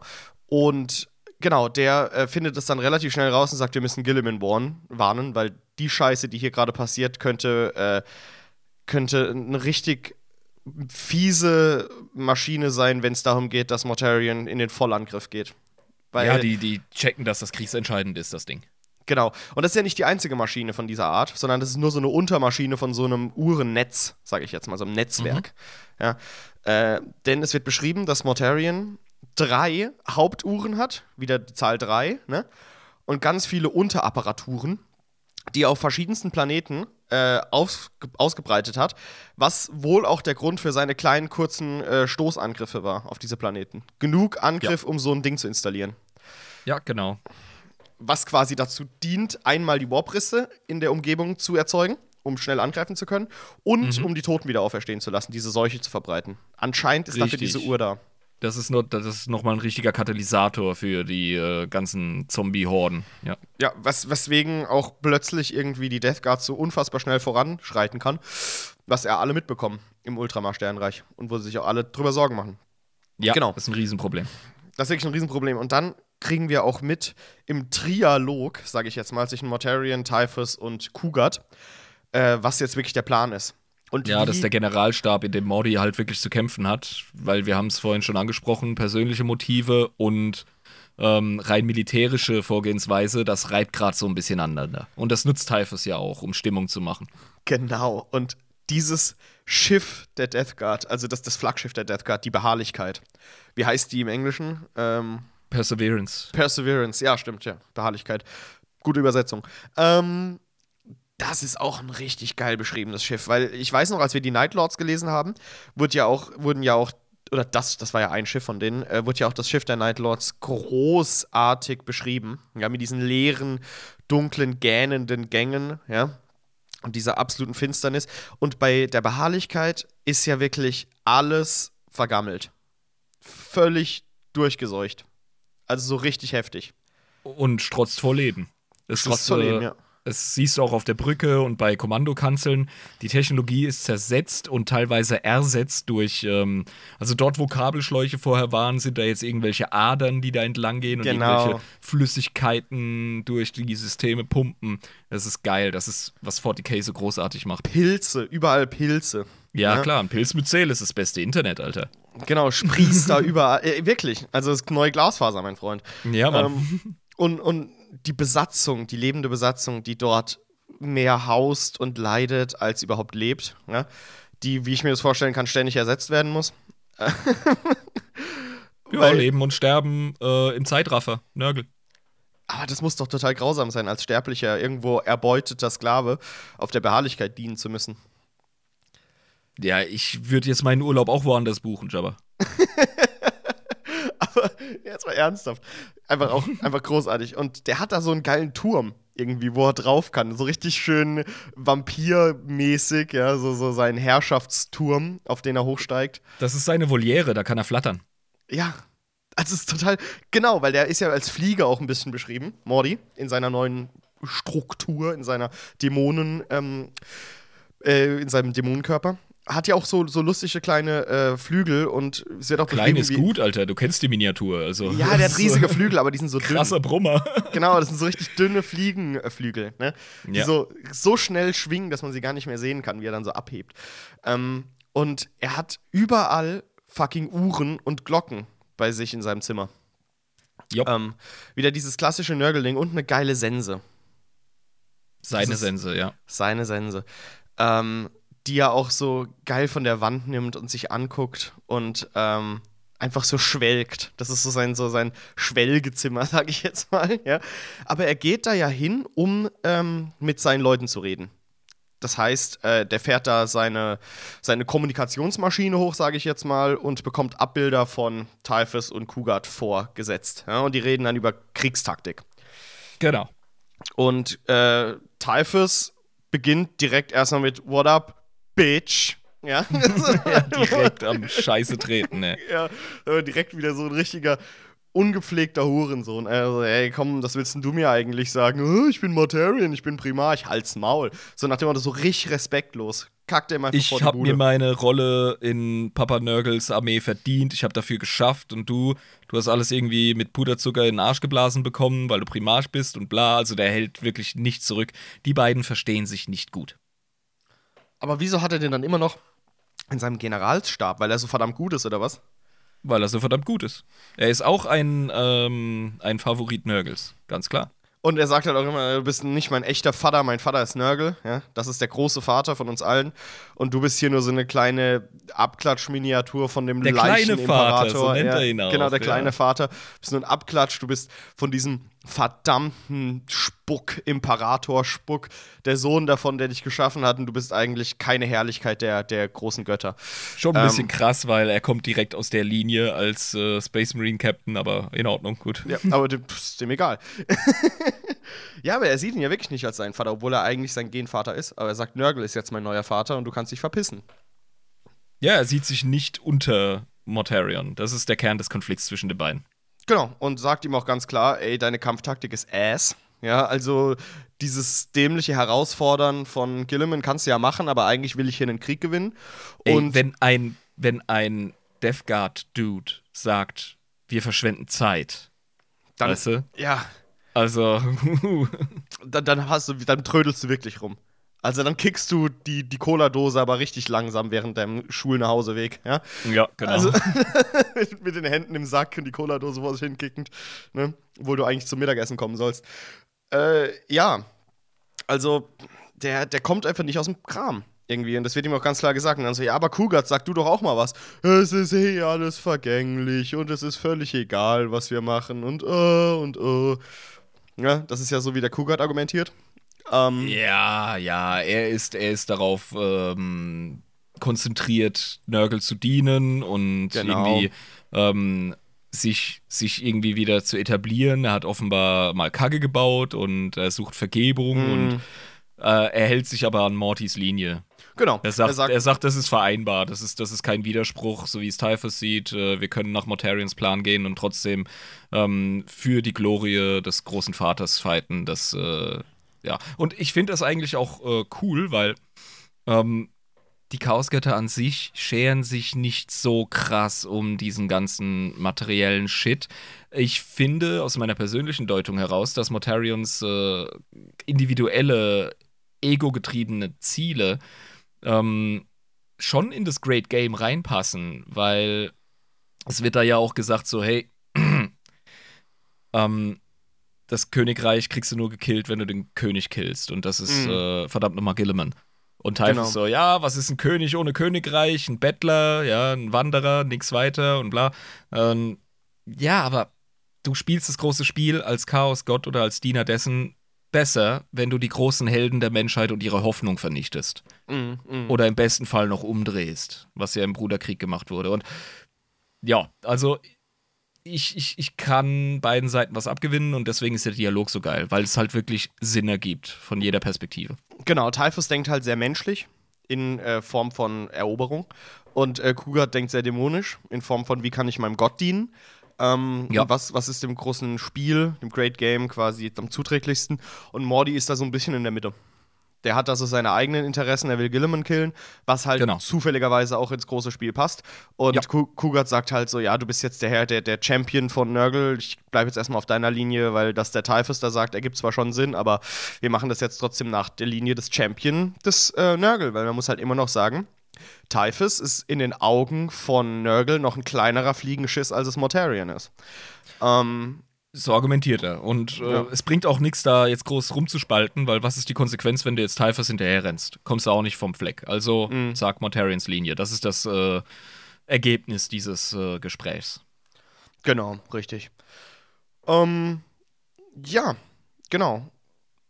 Die ähm, Situation geht dann quasi bei Gilliman wieder weiter und äh, sie greifen eine Makropolwelt an. Ne? Wenn ich das. War, war das so? Da war ja zwischendurch auch noch eine Makropolwelt. Jetzt bin ich ein bisschen mit meiner Timeline im Kopf. Wir haben es zwischendrin kaputt. mit einer richtig coolen Szene zu tun, bei der äh, eine ultramarische Jugendorganisation ja, rebelliert. das war, das war auf der Makropolwelt Adium, genau. Mhm. Richtig, da kriegen wir dann auch äh, das mit, wie diese Uhren, wo ja auch auf Adium dann eine gefunden wurde, ähm, ja.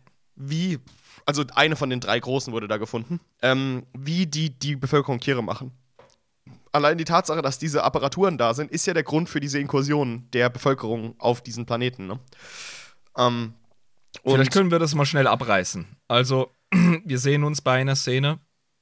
Äh, ob wir das jetzt alles chronologisch richtig einordnen, ist sekundär. Ja, haben wir die ganze Zeit nicht gemacht, aber das ist äh, bei dem Buch auch schon. Bei, ja, bei einer Szene haben wir es mit Ultramarines zu tun, die eine Rebellion ähm, niederschlagen von äh, der militarisierten Jugend.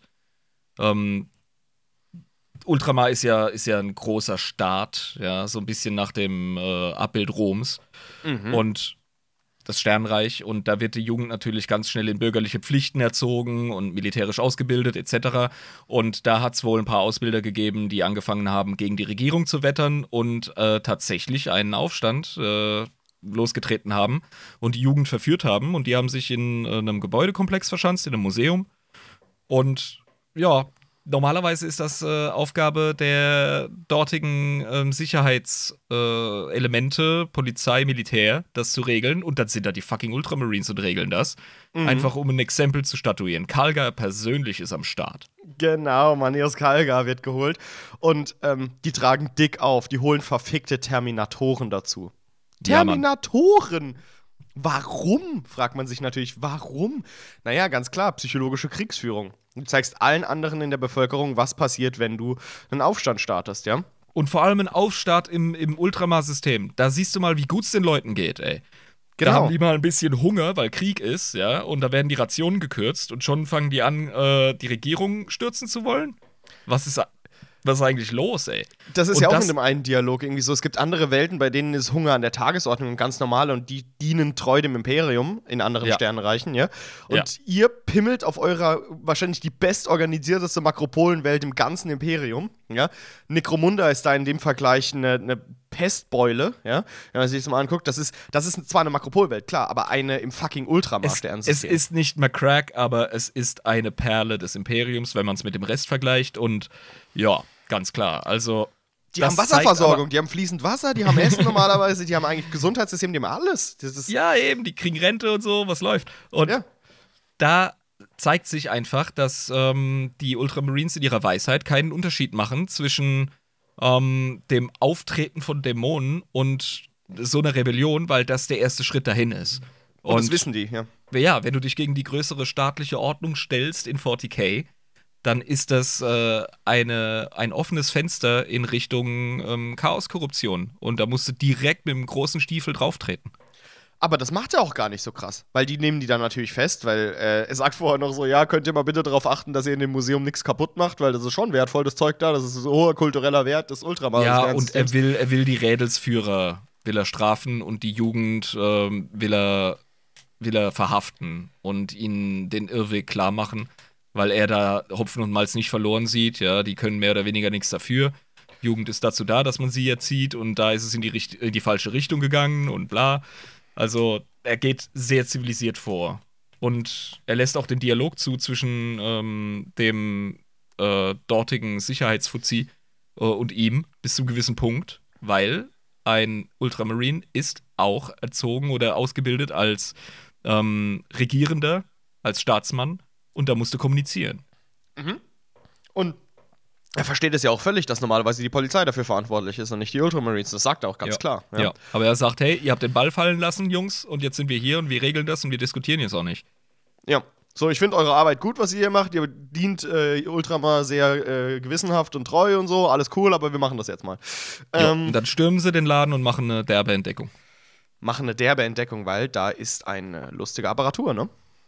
Exakt. Ja, äh, nehmen diese, diese, diese Jugendlichen da fest und ähm, finden dann, wie gesagt, eine dieser Uhren. Ähm, währenddessen kriegen sie aber den Call, dass Gilliman einen Angriff starten möchte, ne? Ja. Und zwar möchte Gilliman auf den äh, Planeten, wo wir schon mal waren, nach Espandor. Weil er erwartet dort ähm, den, den Mortarion. Genau.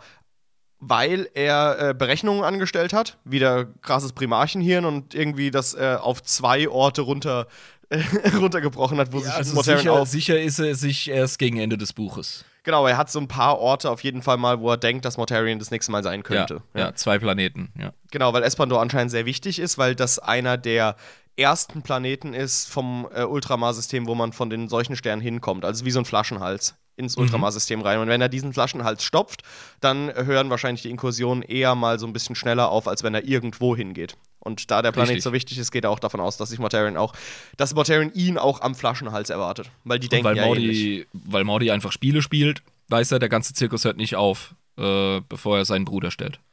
Genau, weil er weiß, dies, das, er weiß, warum er das macht und äh, Mordi äh, erzeugt gerade einfach nur Leid und Elend in seinem Sternreich äh, for the shits of it und das will er eigentlich nicht. Genau, äh, aber zufälligerweise sind auf, äh, auf dieser Makropolwelt finden sie eine von diesen drei großen Uhren und äh, wenn ich das richtig im Kopf habe, zerstören die die auch, ne? gegen Ende des Buchs machen sie so ein Apparat platt. Genau, aber nicht auf der Makropolenwelt, das ist dann auf Espandor. Nein, nein. Genau, aber die müsst, aber das ist auch eine von den, also eine Uhr Was, auf jeden Fall. Die, die, finden da auf jeden Fall ein Pathogen. Also ein, ja. Genau. Ja. Und ähm, genau, der äh, Maxim wird dann auch gerufen von Maleus Kalga, weil der auch schon mal so ein Ding gesehen hat und sagt, ja, das ist genauso ein Apparat wie den, den wir damals gesehen haben bei der Schlacht. Scheiße, Mann. Das ist ein System. Das ist ein Netz. Das ist ein ja äh, zusammenhängendes äh, Maschinennetz von diesen äh, unheiligen Apparaturen und ähm, bestimmt, weil wir über äh, Mordi reden äh, und über Nurgle, sind das drei Stück wahrscheinlich, weil alles irgendwie mit drei oder sieben ist. Ja. Und das Sicher, ja. Lässt sich quasi da so runterbrechen auf das. Ähm, genau, sie äh, gehen nach Espandor und da wird es auch so wunderbar beschrieben, wie vernörgelt da mittlerweile die gesamte Bevölkerung ist. Ja? Also die, ja, der Planet ist im Sack, ey. Ja, also das ist wirklich. Was will, was will man mit so einem Planet noch machen? Der wirklich am Anfang von Ultramar liegt, wo halt quasi die Seuchensterne immer drüber. Also direkt an den Seuchensternen quasi, so dieser, dieser mhm. Zwischen, Zwischenpunkt. Das ist wahrscheinlich der Planet, der am meisten noch einen Sack bekommen hat. Ja. Krass. Ja, äh, wird auch so richtig schön beschrieben, wenn als die ähm, Primaris Space Marines mit Gilliman da durchwabern und durchlaufen, wie zerzaust diese Leute da sind, ja, und wie runtergekommen, manche greifen sie an, manche kauern da einfach nur, ja. Und es wird auch so wunderschön beschrieben, wie die einfach alle umbringen, egal ob sie da jetzt äh, am Kauern sind und um Vergebung bitten, dass sie quasi vom richtigen Weg abgekommen sind oder sie angreifen, weil verloren ist verloren. Ja, ab einem gewissen Punkt ist halt Essig. Mhm. Und äh, sie kommen dann zu so einer Kathedrale. Und da ist ein lustiger Punkt, weil Gilliman zweifelt so ein bisschen mit seinem eigenen Glauben in der Situation. Ja, äh, ja, ja. Er hat den inneren äh, Monolog. Er stellt ja immer so blitzschnell im Kopf seine Theoreme auf, äh, die er dann irgendwie logisch äh, abklappert und so. Und da gerät er in so eine Art Feedback-Loop. Also er hat da quasi so eine Art Logikrückkopplung und das ist total ja. mies. Weil er einfach ähm, irgendwie äh, das Theorem und Praktika, er sich ja. die ganze Zeit äh, aufsagt, ja, der Imperator wusste zwar nicht, dass er ein Gott war und hat deswegen gesagt, dass er kein Gott ist, aber er ist zu göttlichem fähig, also ist er ein Gott, so nach dem Motto. Ja. diese, diese verschiedenen Theorien. Er, er, zweifelt ein bisschen an seiner Überzeugung, der Imperator sei kein Gott. Denn nur weil er nicht äh, würdig ist, dass man ihn anbetet, weil er so ein kalter Wichser ist, heißt es nicht, dass er kein Gott ist. Vielleicht war er keiner, ist einer geworden, vielleicht war er immer einer und wusste es nicht. Er geht alle Szenarien durch. Ja. Und ähm, ja, das äh, ist dann natürlich auch wieder Futter für einen geilen Dialog mit Matze, ne, mit, seinem, mit seinem Pfaffen. Mhm, mh. Und äh, das äh, finde ich in dem Buch halt super, dass da wirklich beleuchtet wird, dass äh, auch ein Gilliman ähm, umdenken muss oder äh, dazu verleitet ist, umzudenken, wenn er sich äh, diesen harschen Realitäten im dunkelfinsteren Imperium, das nicht mehr das Imperium der Menschheit ist, das er kannte, wenn er sich davor findet. Ne? Ja, es gibt auch vorher noch so eine geile Szene, wie er alle wichtigen Staatsleute von Ultramar zusammenkloppt äh, und die alle nach McCrack bringt, weil er möchte da eine Sitzung starten, ähm, wo es darum geht, wie das Reich aufgeteilt werden sollte, ja, und wie das ja, später genau. regiert werden soll. Ja, das ist ein rie riesiger Abschnitt für Verwaltungsscheiß, ja. Mhm. Ja, und es ist völlig geil, wie da beschrieben wird, dass sie diesen heiligen Stuhl von Gilliman in diesem Verwaltungsgebäude seit Jahrtausenden hegen und pflegen und sich da keiner draufsetzen darf, weil das halt ein heiliges Ritual, äh, Relikt ist quasi von, von den Ultramarines, ja. Ja und von Ultramar und wie sich Gilliman einfach so wie selbstverständlich auf seinen alten Stuhl hockt. ja, das alte Ding hier, oder was? Der Hocker steht noch? Ja. Wo hast du das hier? So. Ja, aus, aus der Satteltasche von der alten Herkules. ja, aus dem Keller gefunden, du Schissel. Was soll ich denn mit dem Schießtrack da haben? Und es ist so geil, wie er einfach den so an der Lehne so zu sich zieht, so nebenbei, während er noch so eine Tafel liest, wo irgendwas Wichtiges, Verwaltungsmäßiges draufsteht, so nebenbei. Rockt sich dahin. Und alle anderen so atmen so kurz ein und denken sich dann so, ja, okay, also wir sehen das quasi gerade als Affront, aber es ist halt original deswegen heiliges Relikt gewesen, weil das halt sein Stuhl war. Aber jetzt ist er halt ja, wieder da. Ist, das ist der Typ. Ja, das ist ja. der Typ, deswegen können wir eigentlich nicht sauer auf ihn sein, wenn er sich in seinen Stuhl hockt. So. Stell dir vor, stell dir vor, Jesus kommt zurück, geht in die Sistenische Kapelle ja. und äh, rotzt auf den Boden und kratzt sich am Arsch.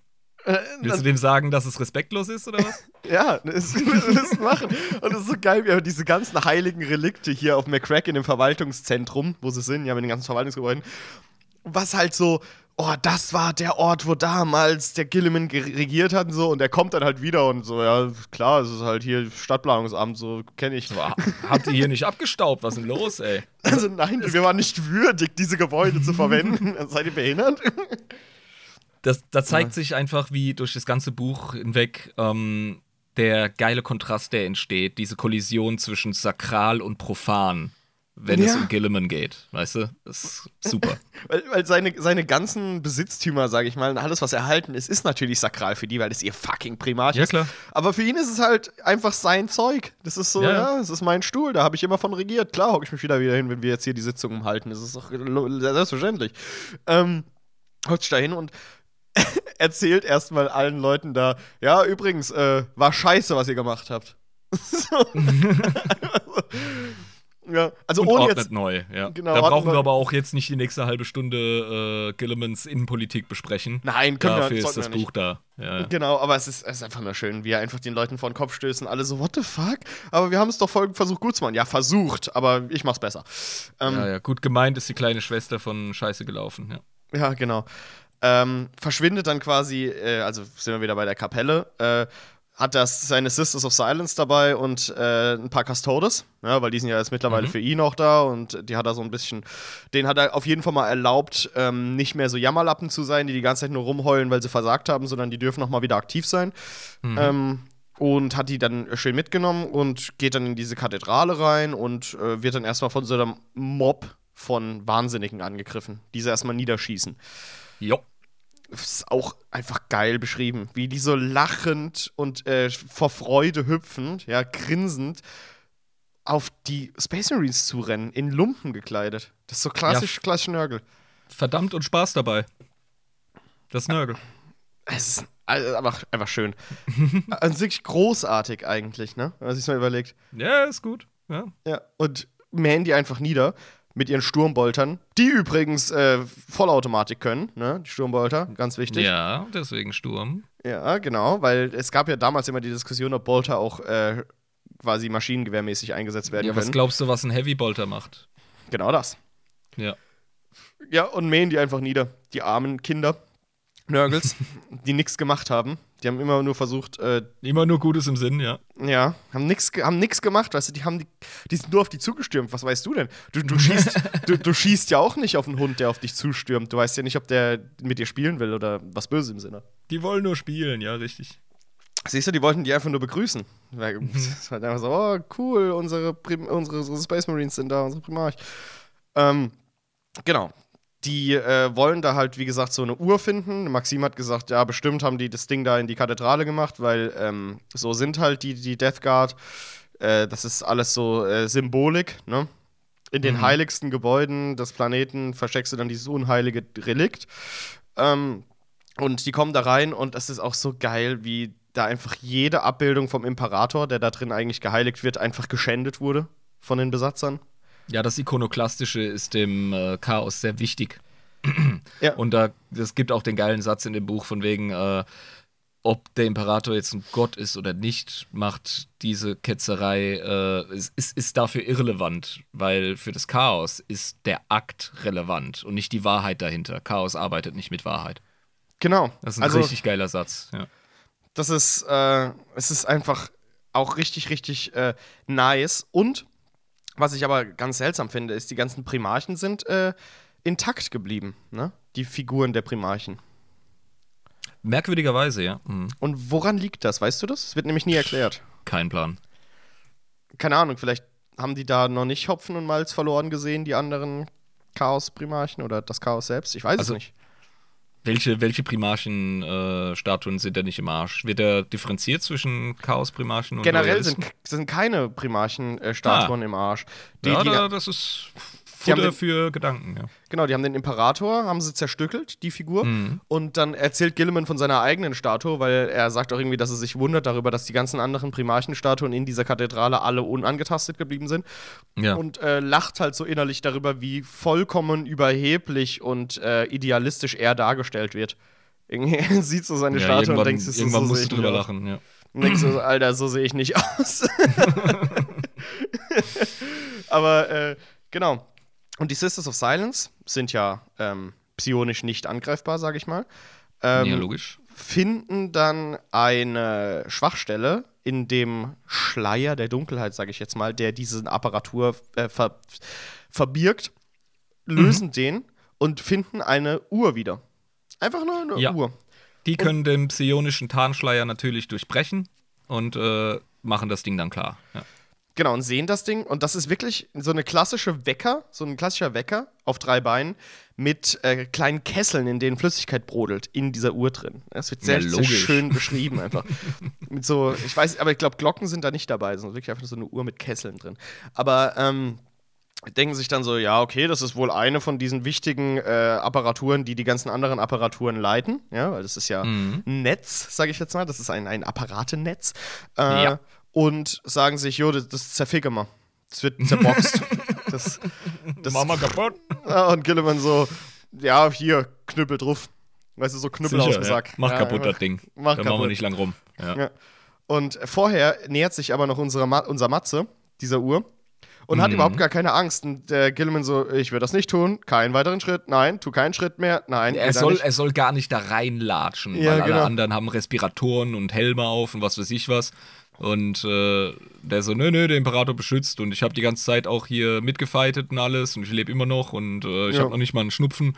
Äh, läuft, Herr, Herr, Herr äh, säkularer Herrscher, ne? Ist schon geil, wie die Wunder wirken, oder? Oder? Ja, ja, ja, ja, ja. Und in der Situation dachte ich, dass äh, Matthäus an Nörgel gefallen ist in der Diskussion. Habe ich gedacht, kommt da jetzt ein Twist?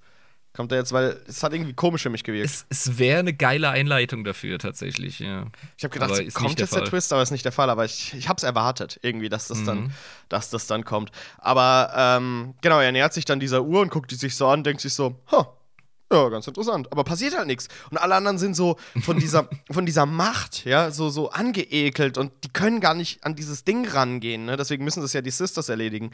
Ja. Ähm, und, und können sich dieser Apparatur gar nicht nähern, weil das halt einfach so äh, diese unheilige Aura von dem Ding ist so allumfassend, ja, dass sie Ja. einfach nicht an dieses Ding rangehen können, können es nicht mal richtig angucken.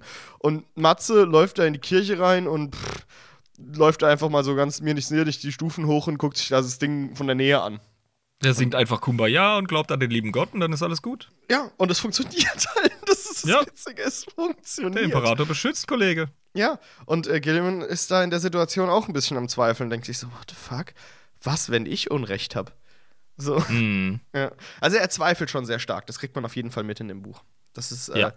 der Zweifel des Gilliman. Ich frage mich auch, ob das in der späteren Lore noch, äh, die weitergeschrieben wird, ja, von, von 40k, ob das irgendwann aufgegriffen wird, dass Gilliman auch plötzlich.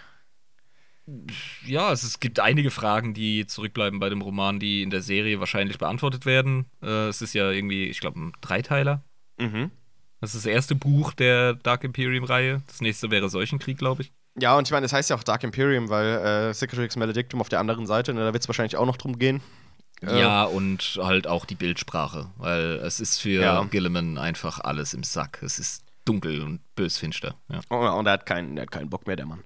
Ähm, aber genau, das ist, äh, das, das finde ich halt einfach interessant, dass er dann so krass am Zweifel ist und Matze es quasi unterfüttert mit seinem äh, angstlosen äh, Gebaren, mit den schrecklichen Relikten des Chaos. Deswegen habe ich Er auch. ist ein leuchtendes Beispiel für einen Gläubigen. Ich finde Ja. es großartig. Ja, genau, richtig. Also es ist wirklich so schön, weil er hat sich genau den richtigen ausgesucht für den Job. Ja.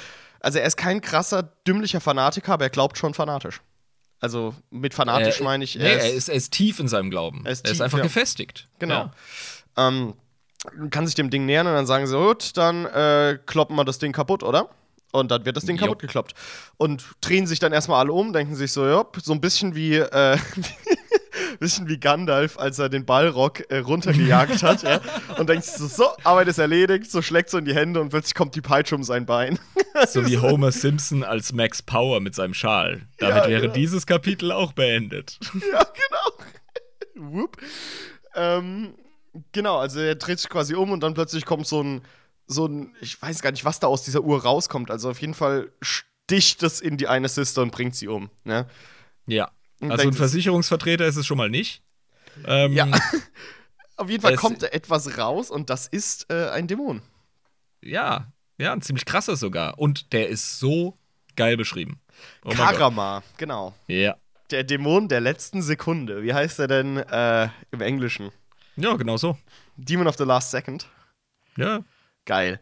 Äh, Der ist zeitlos, der sieht sich selber als die Verkörperung der Vergänglichkeit des Todes und ähm, der schwingt richtig geile, arrogante Reden. So, Ja. Wie, wie man es von einem Dämon will. Also Und- ganz, ganz toll. ich muss ganz ehrlich sagen, ich bin seinen äh, verbalen Ergüssen erlegen. Ich habe wirklich Ja, gedacht, er ist schweinegut. Ey. ich habe auch wirklich gedacht, der Typ muss doch das mächtigste Wesen in der Galaxie sein. Ja, so wie er sich selber darstellt. Ja. Ja, er, ist, er ist eine Naturgewalt und er ist etwas, das unausweichlich ist. Das ist ja auch äh, die geile religiöse Sprache in 40k. Ähm, das heißt aber nicht, dass die Menschheit nicht stur genug ist, äh, so ein Ding in die Fresse zu hauen. Und das Genau. ist auch geil. Der Genau. Lösungsgedanke. Aber wie er halt labert, und das finde ich so geil, weil er gesagt hat, ihr könnt mich gar nicht besiegen, weil ich habe das Ende der Zeit bereits gesehen.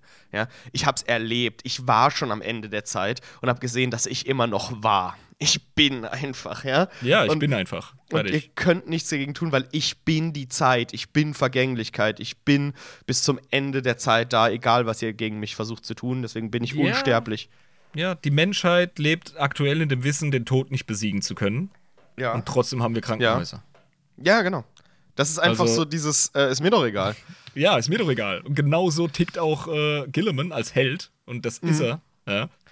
Der zückt einfach Fadis Schwert und sagt so: Hör auf zu labern, Junge. Ich habe schon andere wie dich gekillt. Und dann sagt er, total wutentbrannt der Dämon so: Es gibt keine anderen. Ich bin einzigartig. Es gibt keine wie mich. Ja. Und Gilliman so: Es gibt auch keine wie mich. Und dann, bam, Backenfutter. Ja, aber das Geile ist auch, wie dann die Custodes plötzlich ihm zur Hilfe eilen, ja. Er so, nein, Ja. bleib zurück, das überlebt ihr nicht, bleib zurück. Und er so, ja, für den Sohn des Imperators. Und rennen da so rein und werden einfach geplättet. Der, Ja. Dieser Dämon fickt einfach Custodes kaputt. ja, der ist schon eine Nummer. Also da muss man sich überlegen, was für ein Powerlevel der hat. Dass der einfach mit einem Beintritt einen Custodes tötet. Wahnsinn. Bestimmt so fünf. Mindestens fünf. Ja, mindestens, ja, vielleicht sogar sechs eben. Also, ne. Ja, Ähm, meins.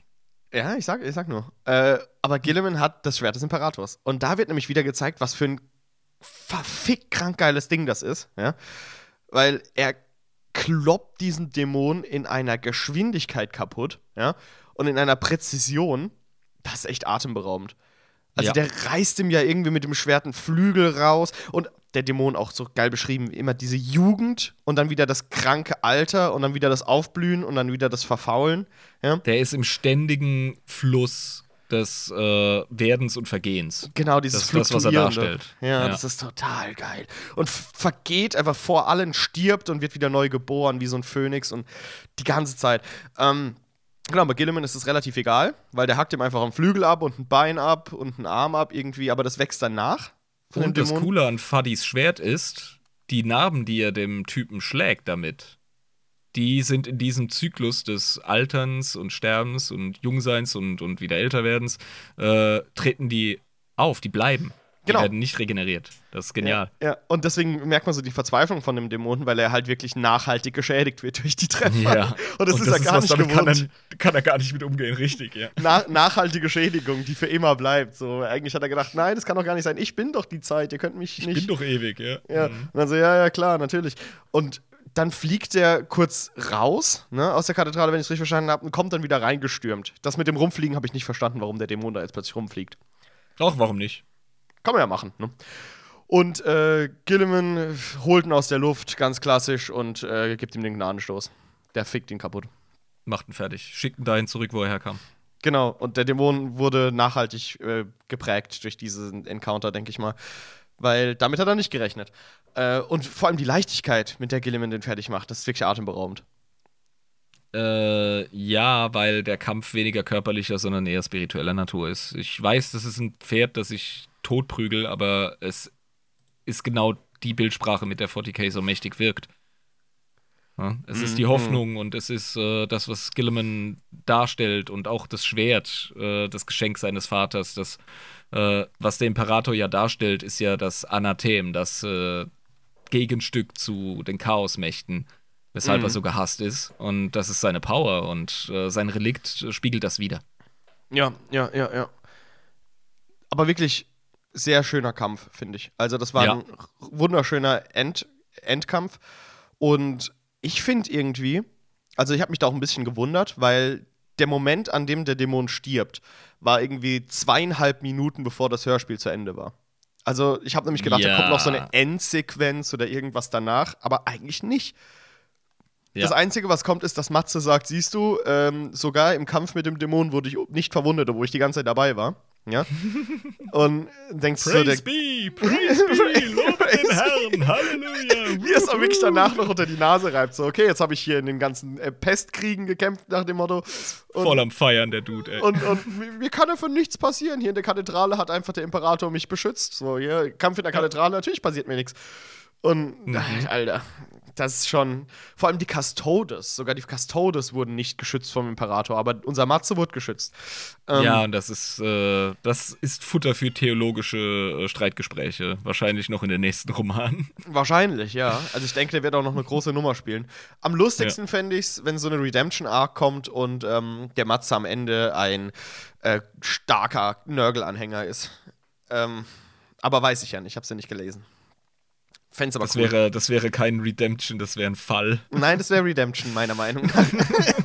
so die gute Seite der Macht gegangen. Ähm, ja, ähm, also generell muss ich sagen, das Buch hatte Höhen und Tiefen. Es gibt manche Bücher, die sind äh, nur geil, wie Eisenhorn zum Beispiel. Ja. Da, das, das hat wirklich keinen Durchhänger, meiner Meinung nach. Das ist einfach eine geile Detektivgeschichte. Dann gibt es mhm. ähm, Bücher, ja, da kann man sagen, okay, ähm, kann man nehmen wie die Night Lords. Ja, war schon. Du fandest es ja nicht so gut. Ähm, und ja, dies, ist okay. Ja, aber dieses Buch hier fand ich wirklich. Da waren zwischenzeitlich so, vor allem diese Bolter-Porn-Sachen, die mich irgendwie gar nicht gejuckt haben, die mir so völlig egal waren. Das ist und eine Geschmackssache und ich habe auch nichts dagegen, aber es muss gut eingebettet sein. Und ich finde, das, das Buch nicht. War, war ein bisschen ein, äh, eine Achterbahn, es war durchwachsen. Äh, manche Sachen wirkten deplatziert, also wirklich reingedrückt. Da Primaris Marines, die hätten, die hätten da nicht drin sein müssen. Die, die, Na, hätten... doch, doch, doch, doch. Ja. Doch. Das ist, äh, das ist. Wir haben uns darüber, oder ich habe mich darüber beschwert in der Primaris-Folge, dass äh, die Lore so holprig war. Und mit die Büchern wie diesem wurde die Lore ein bisschen geflickt und repariert. Das musste dann halt machen. Also der, man kann ja. sich nicht über den Schaden beklagen und dann darüber, dass er geflickt wird. Ähm, die sind nicht deplatziert, sie wurden nur deplatziert. Äh, äh, ja, also das, was man wollte vom Autor, ist meine Theorie, war zu viel. Und äh, ist nicht komplementär 100% glatt mit dem Rest der Handlung. Da äh, decken sich unsere Eindrücke durchaus. Mhm. Das äh, ist teilweise ein bisschen mühsam. Es ist immer noch ein gutes Buch. Also ich habe es äh, jetzt beim zweiten Mal auch genossen. Mhm. Aber es fällt halt auf, dass so ein paar Sachen wirklich ein bisschen, äh, ja, nicht so abgerundet sind und ein bisschen reingestopft wirken. Ganz ich, klar. Ich hätte mir mehr von Varens und von Bolus erhofft noch. Die waren ja nur in drei Kapiteln. Ähm ja, die dürfen aber vergänglich sein als ja. Gardisten, weißt du? Du genau. äh, lernst sie kennen, du lernst sie schätzen und dann BOOM!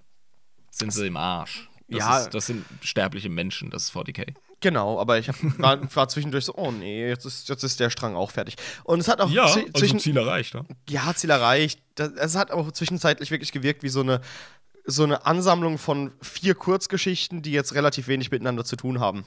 So die Gilliman-Geschichte, ja. die ja. Geschichte mit den Primaris Marines, die Geschichte um Varens und Bolos. Da äh, gebe ich dir recht. Und äh, die Geschichte mit Felix. Also das mhm. waren ja so, das waren ja so diese vier Kurzgeschichten quasi. Äh, ja, weiß ich nicht. Also kann man machen. Musste aber nicht in ein Buch drücken. Musste aber nicht in ein Buch drücken, genau. Das, das ist mein Kritikpunkt an dem Buch, hauptsächlich. Ja, bin ich bei dir. Diese, das diese, sind wir uns einig. Ja, diese Struktur. Einfach, wurde es, es wurde zu wenig am Ende zusammengewoben. Ich finde es gut, mhm. wenn wie bei ähm, Der Weg der Orks zum Beispiel, ist ein ganz klassisches Beispiel, das sind auch zwei Stränge, die sich am Ende treffen, ja, ja. die aber komplett parallel aneinander vorbeilaufen, diese zwei Stories. Ewig ähm, lange und dann, dann ja, finden genau. sie zusammen und das ist gut. Das, äh, genau. Das, ja. Habe ich bei dem Buch aber nicht gehabt. Nee. Wirklich das, nicht. Deswegen, das, das muss ich kritisieren. Aber sonst hat es mir sehr gut gefallen. Ich fand es großartig, wie Gilliman dargestellt wurde. Ja, wir ähm, lernen viel über Gilliman also auch seine Fehler. Also er ist nicht der Über-Motherfucker, ja, wie ihn das Imperium gerne sehen würde. Er ist ein Über-Motherfucker, ja. Aber ja. er ist ein Mensch. Und das sagt auch immer von sich selbst. Er also ist menschlich. Ja, ja menschlich, ja. definitiv. Im Kern Mensch. Und ich finde es einfach so schön gewesen, immer, wie Felix äh, erschaudert als er herausgefunden hat, dass Gilliman doch nicht so großartig war, wie er sich das immer vorgestellt hat. Dass er immer noch großartig ist und immer noch sein Primarch, aber er ist fehlerhaft und das hätte er niemals gedacht. Beide Charaktere ähm, wirken aufeinander. Und das ist krass. Also Matthias, Mathieu, Matthew, whatever, der wirkt auf Gilliman mit seinen theologischen Argumenten. Mhm. Und Gilliman wirkt auf den gläubigen Priester auf eine gewisse Art und Weise durch die schiere Realität, die er darstellt. Mhm. Die Realität, mit denen, äh, mit, ja, mit denen er ihn konfrontiert. Das ist, ja, äh, ja. das hat er super geschrieben, der Haley. Also wirklich äh, großen Respekt ähm, an den Herrn Haley. Der schreibt, so wie ich das gehört habe, immer gerne mal äh, imperiumslastige Bücher, aber das kann er auch. Also ja, hat diverses Bane? geschrieben. Er hat sogar für Warhammer Fantasy, Age of Sigma und so geschrieben. Ah ja, okay. Ja, ja. Das ist ein ähm, beliebter Black Library Autor und äh, ich glaube, wenn man den ein bisschen freier machen lässt, dann kommt auch geilerer Shit raus. Also wie gesagt, bei dem Arbeitsauftrag, den er gekriegt hat, hat er was Derbes abgeliefert. Ja, großartig. Aber ja. ich denke, äh, damit können wir das jetzt auch belassen. Ich fand's, ja. fand's gut. Also ich, ich hab, bin nicht enttäuscht gewesen am Ende wie gesagt, ein paar grobe Schnitzer fand meiner Meinung nach so ein bisschen die Struktur vom Buch und so, aber sonst ganz ein gutes, gutes Werk. Es ist keine großartige Weltliteratur, aber man kann es stehen lassen. Ah, Herr Ranitzky, da sind Sie ja. Äh, Entschuldigen Sie, es war Stau. Ja, Sie sind wieder äh, bei der B9 bei Word, äh, habe ich gehört. da ist immer viel los. Ähm, ja. ja, nee, aber fand ich gut. Lieber Irm, äh, möchtest du uns heute rausbringen oder soll ich das machen?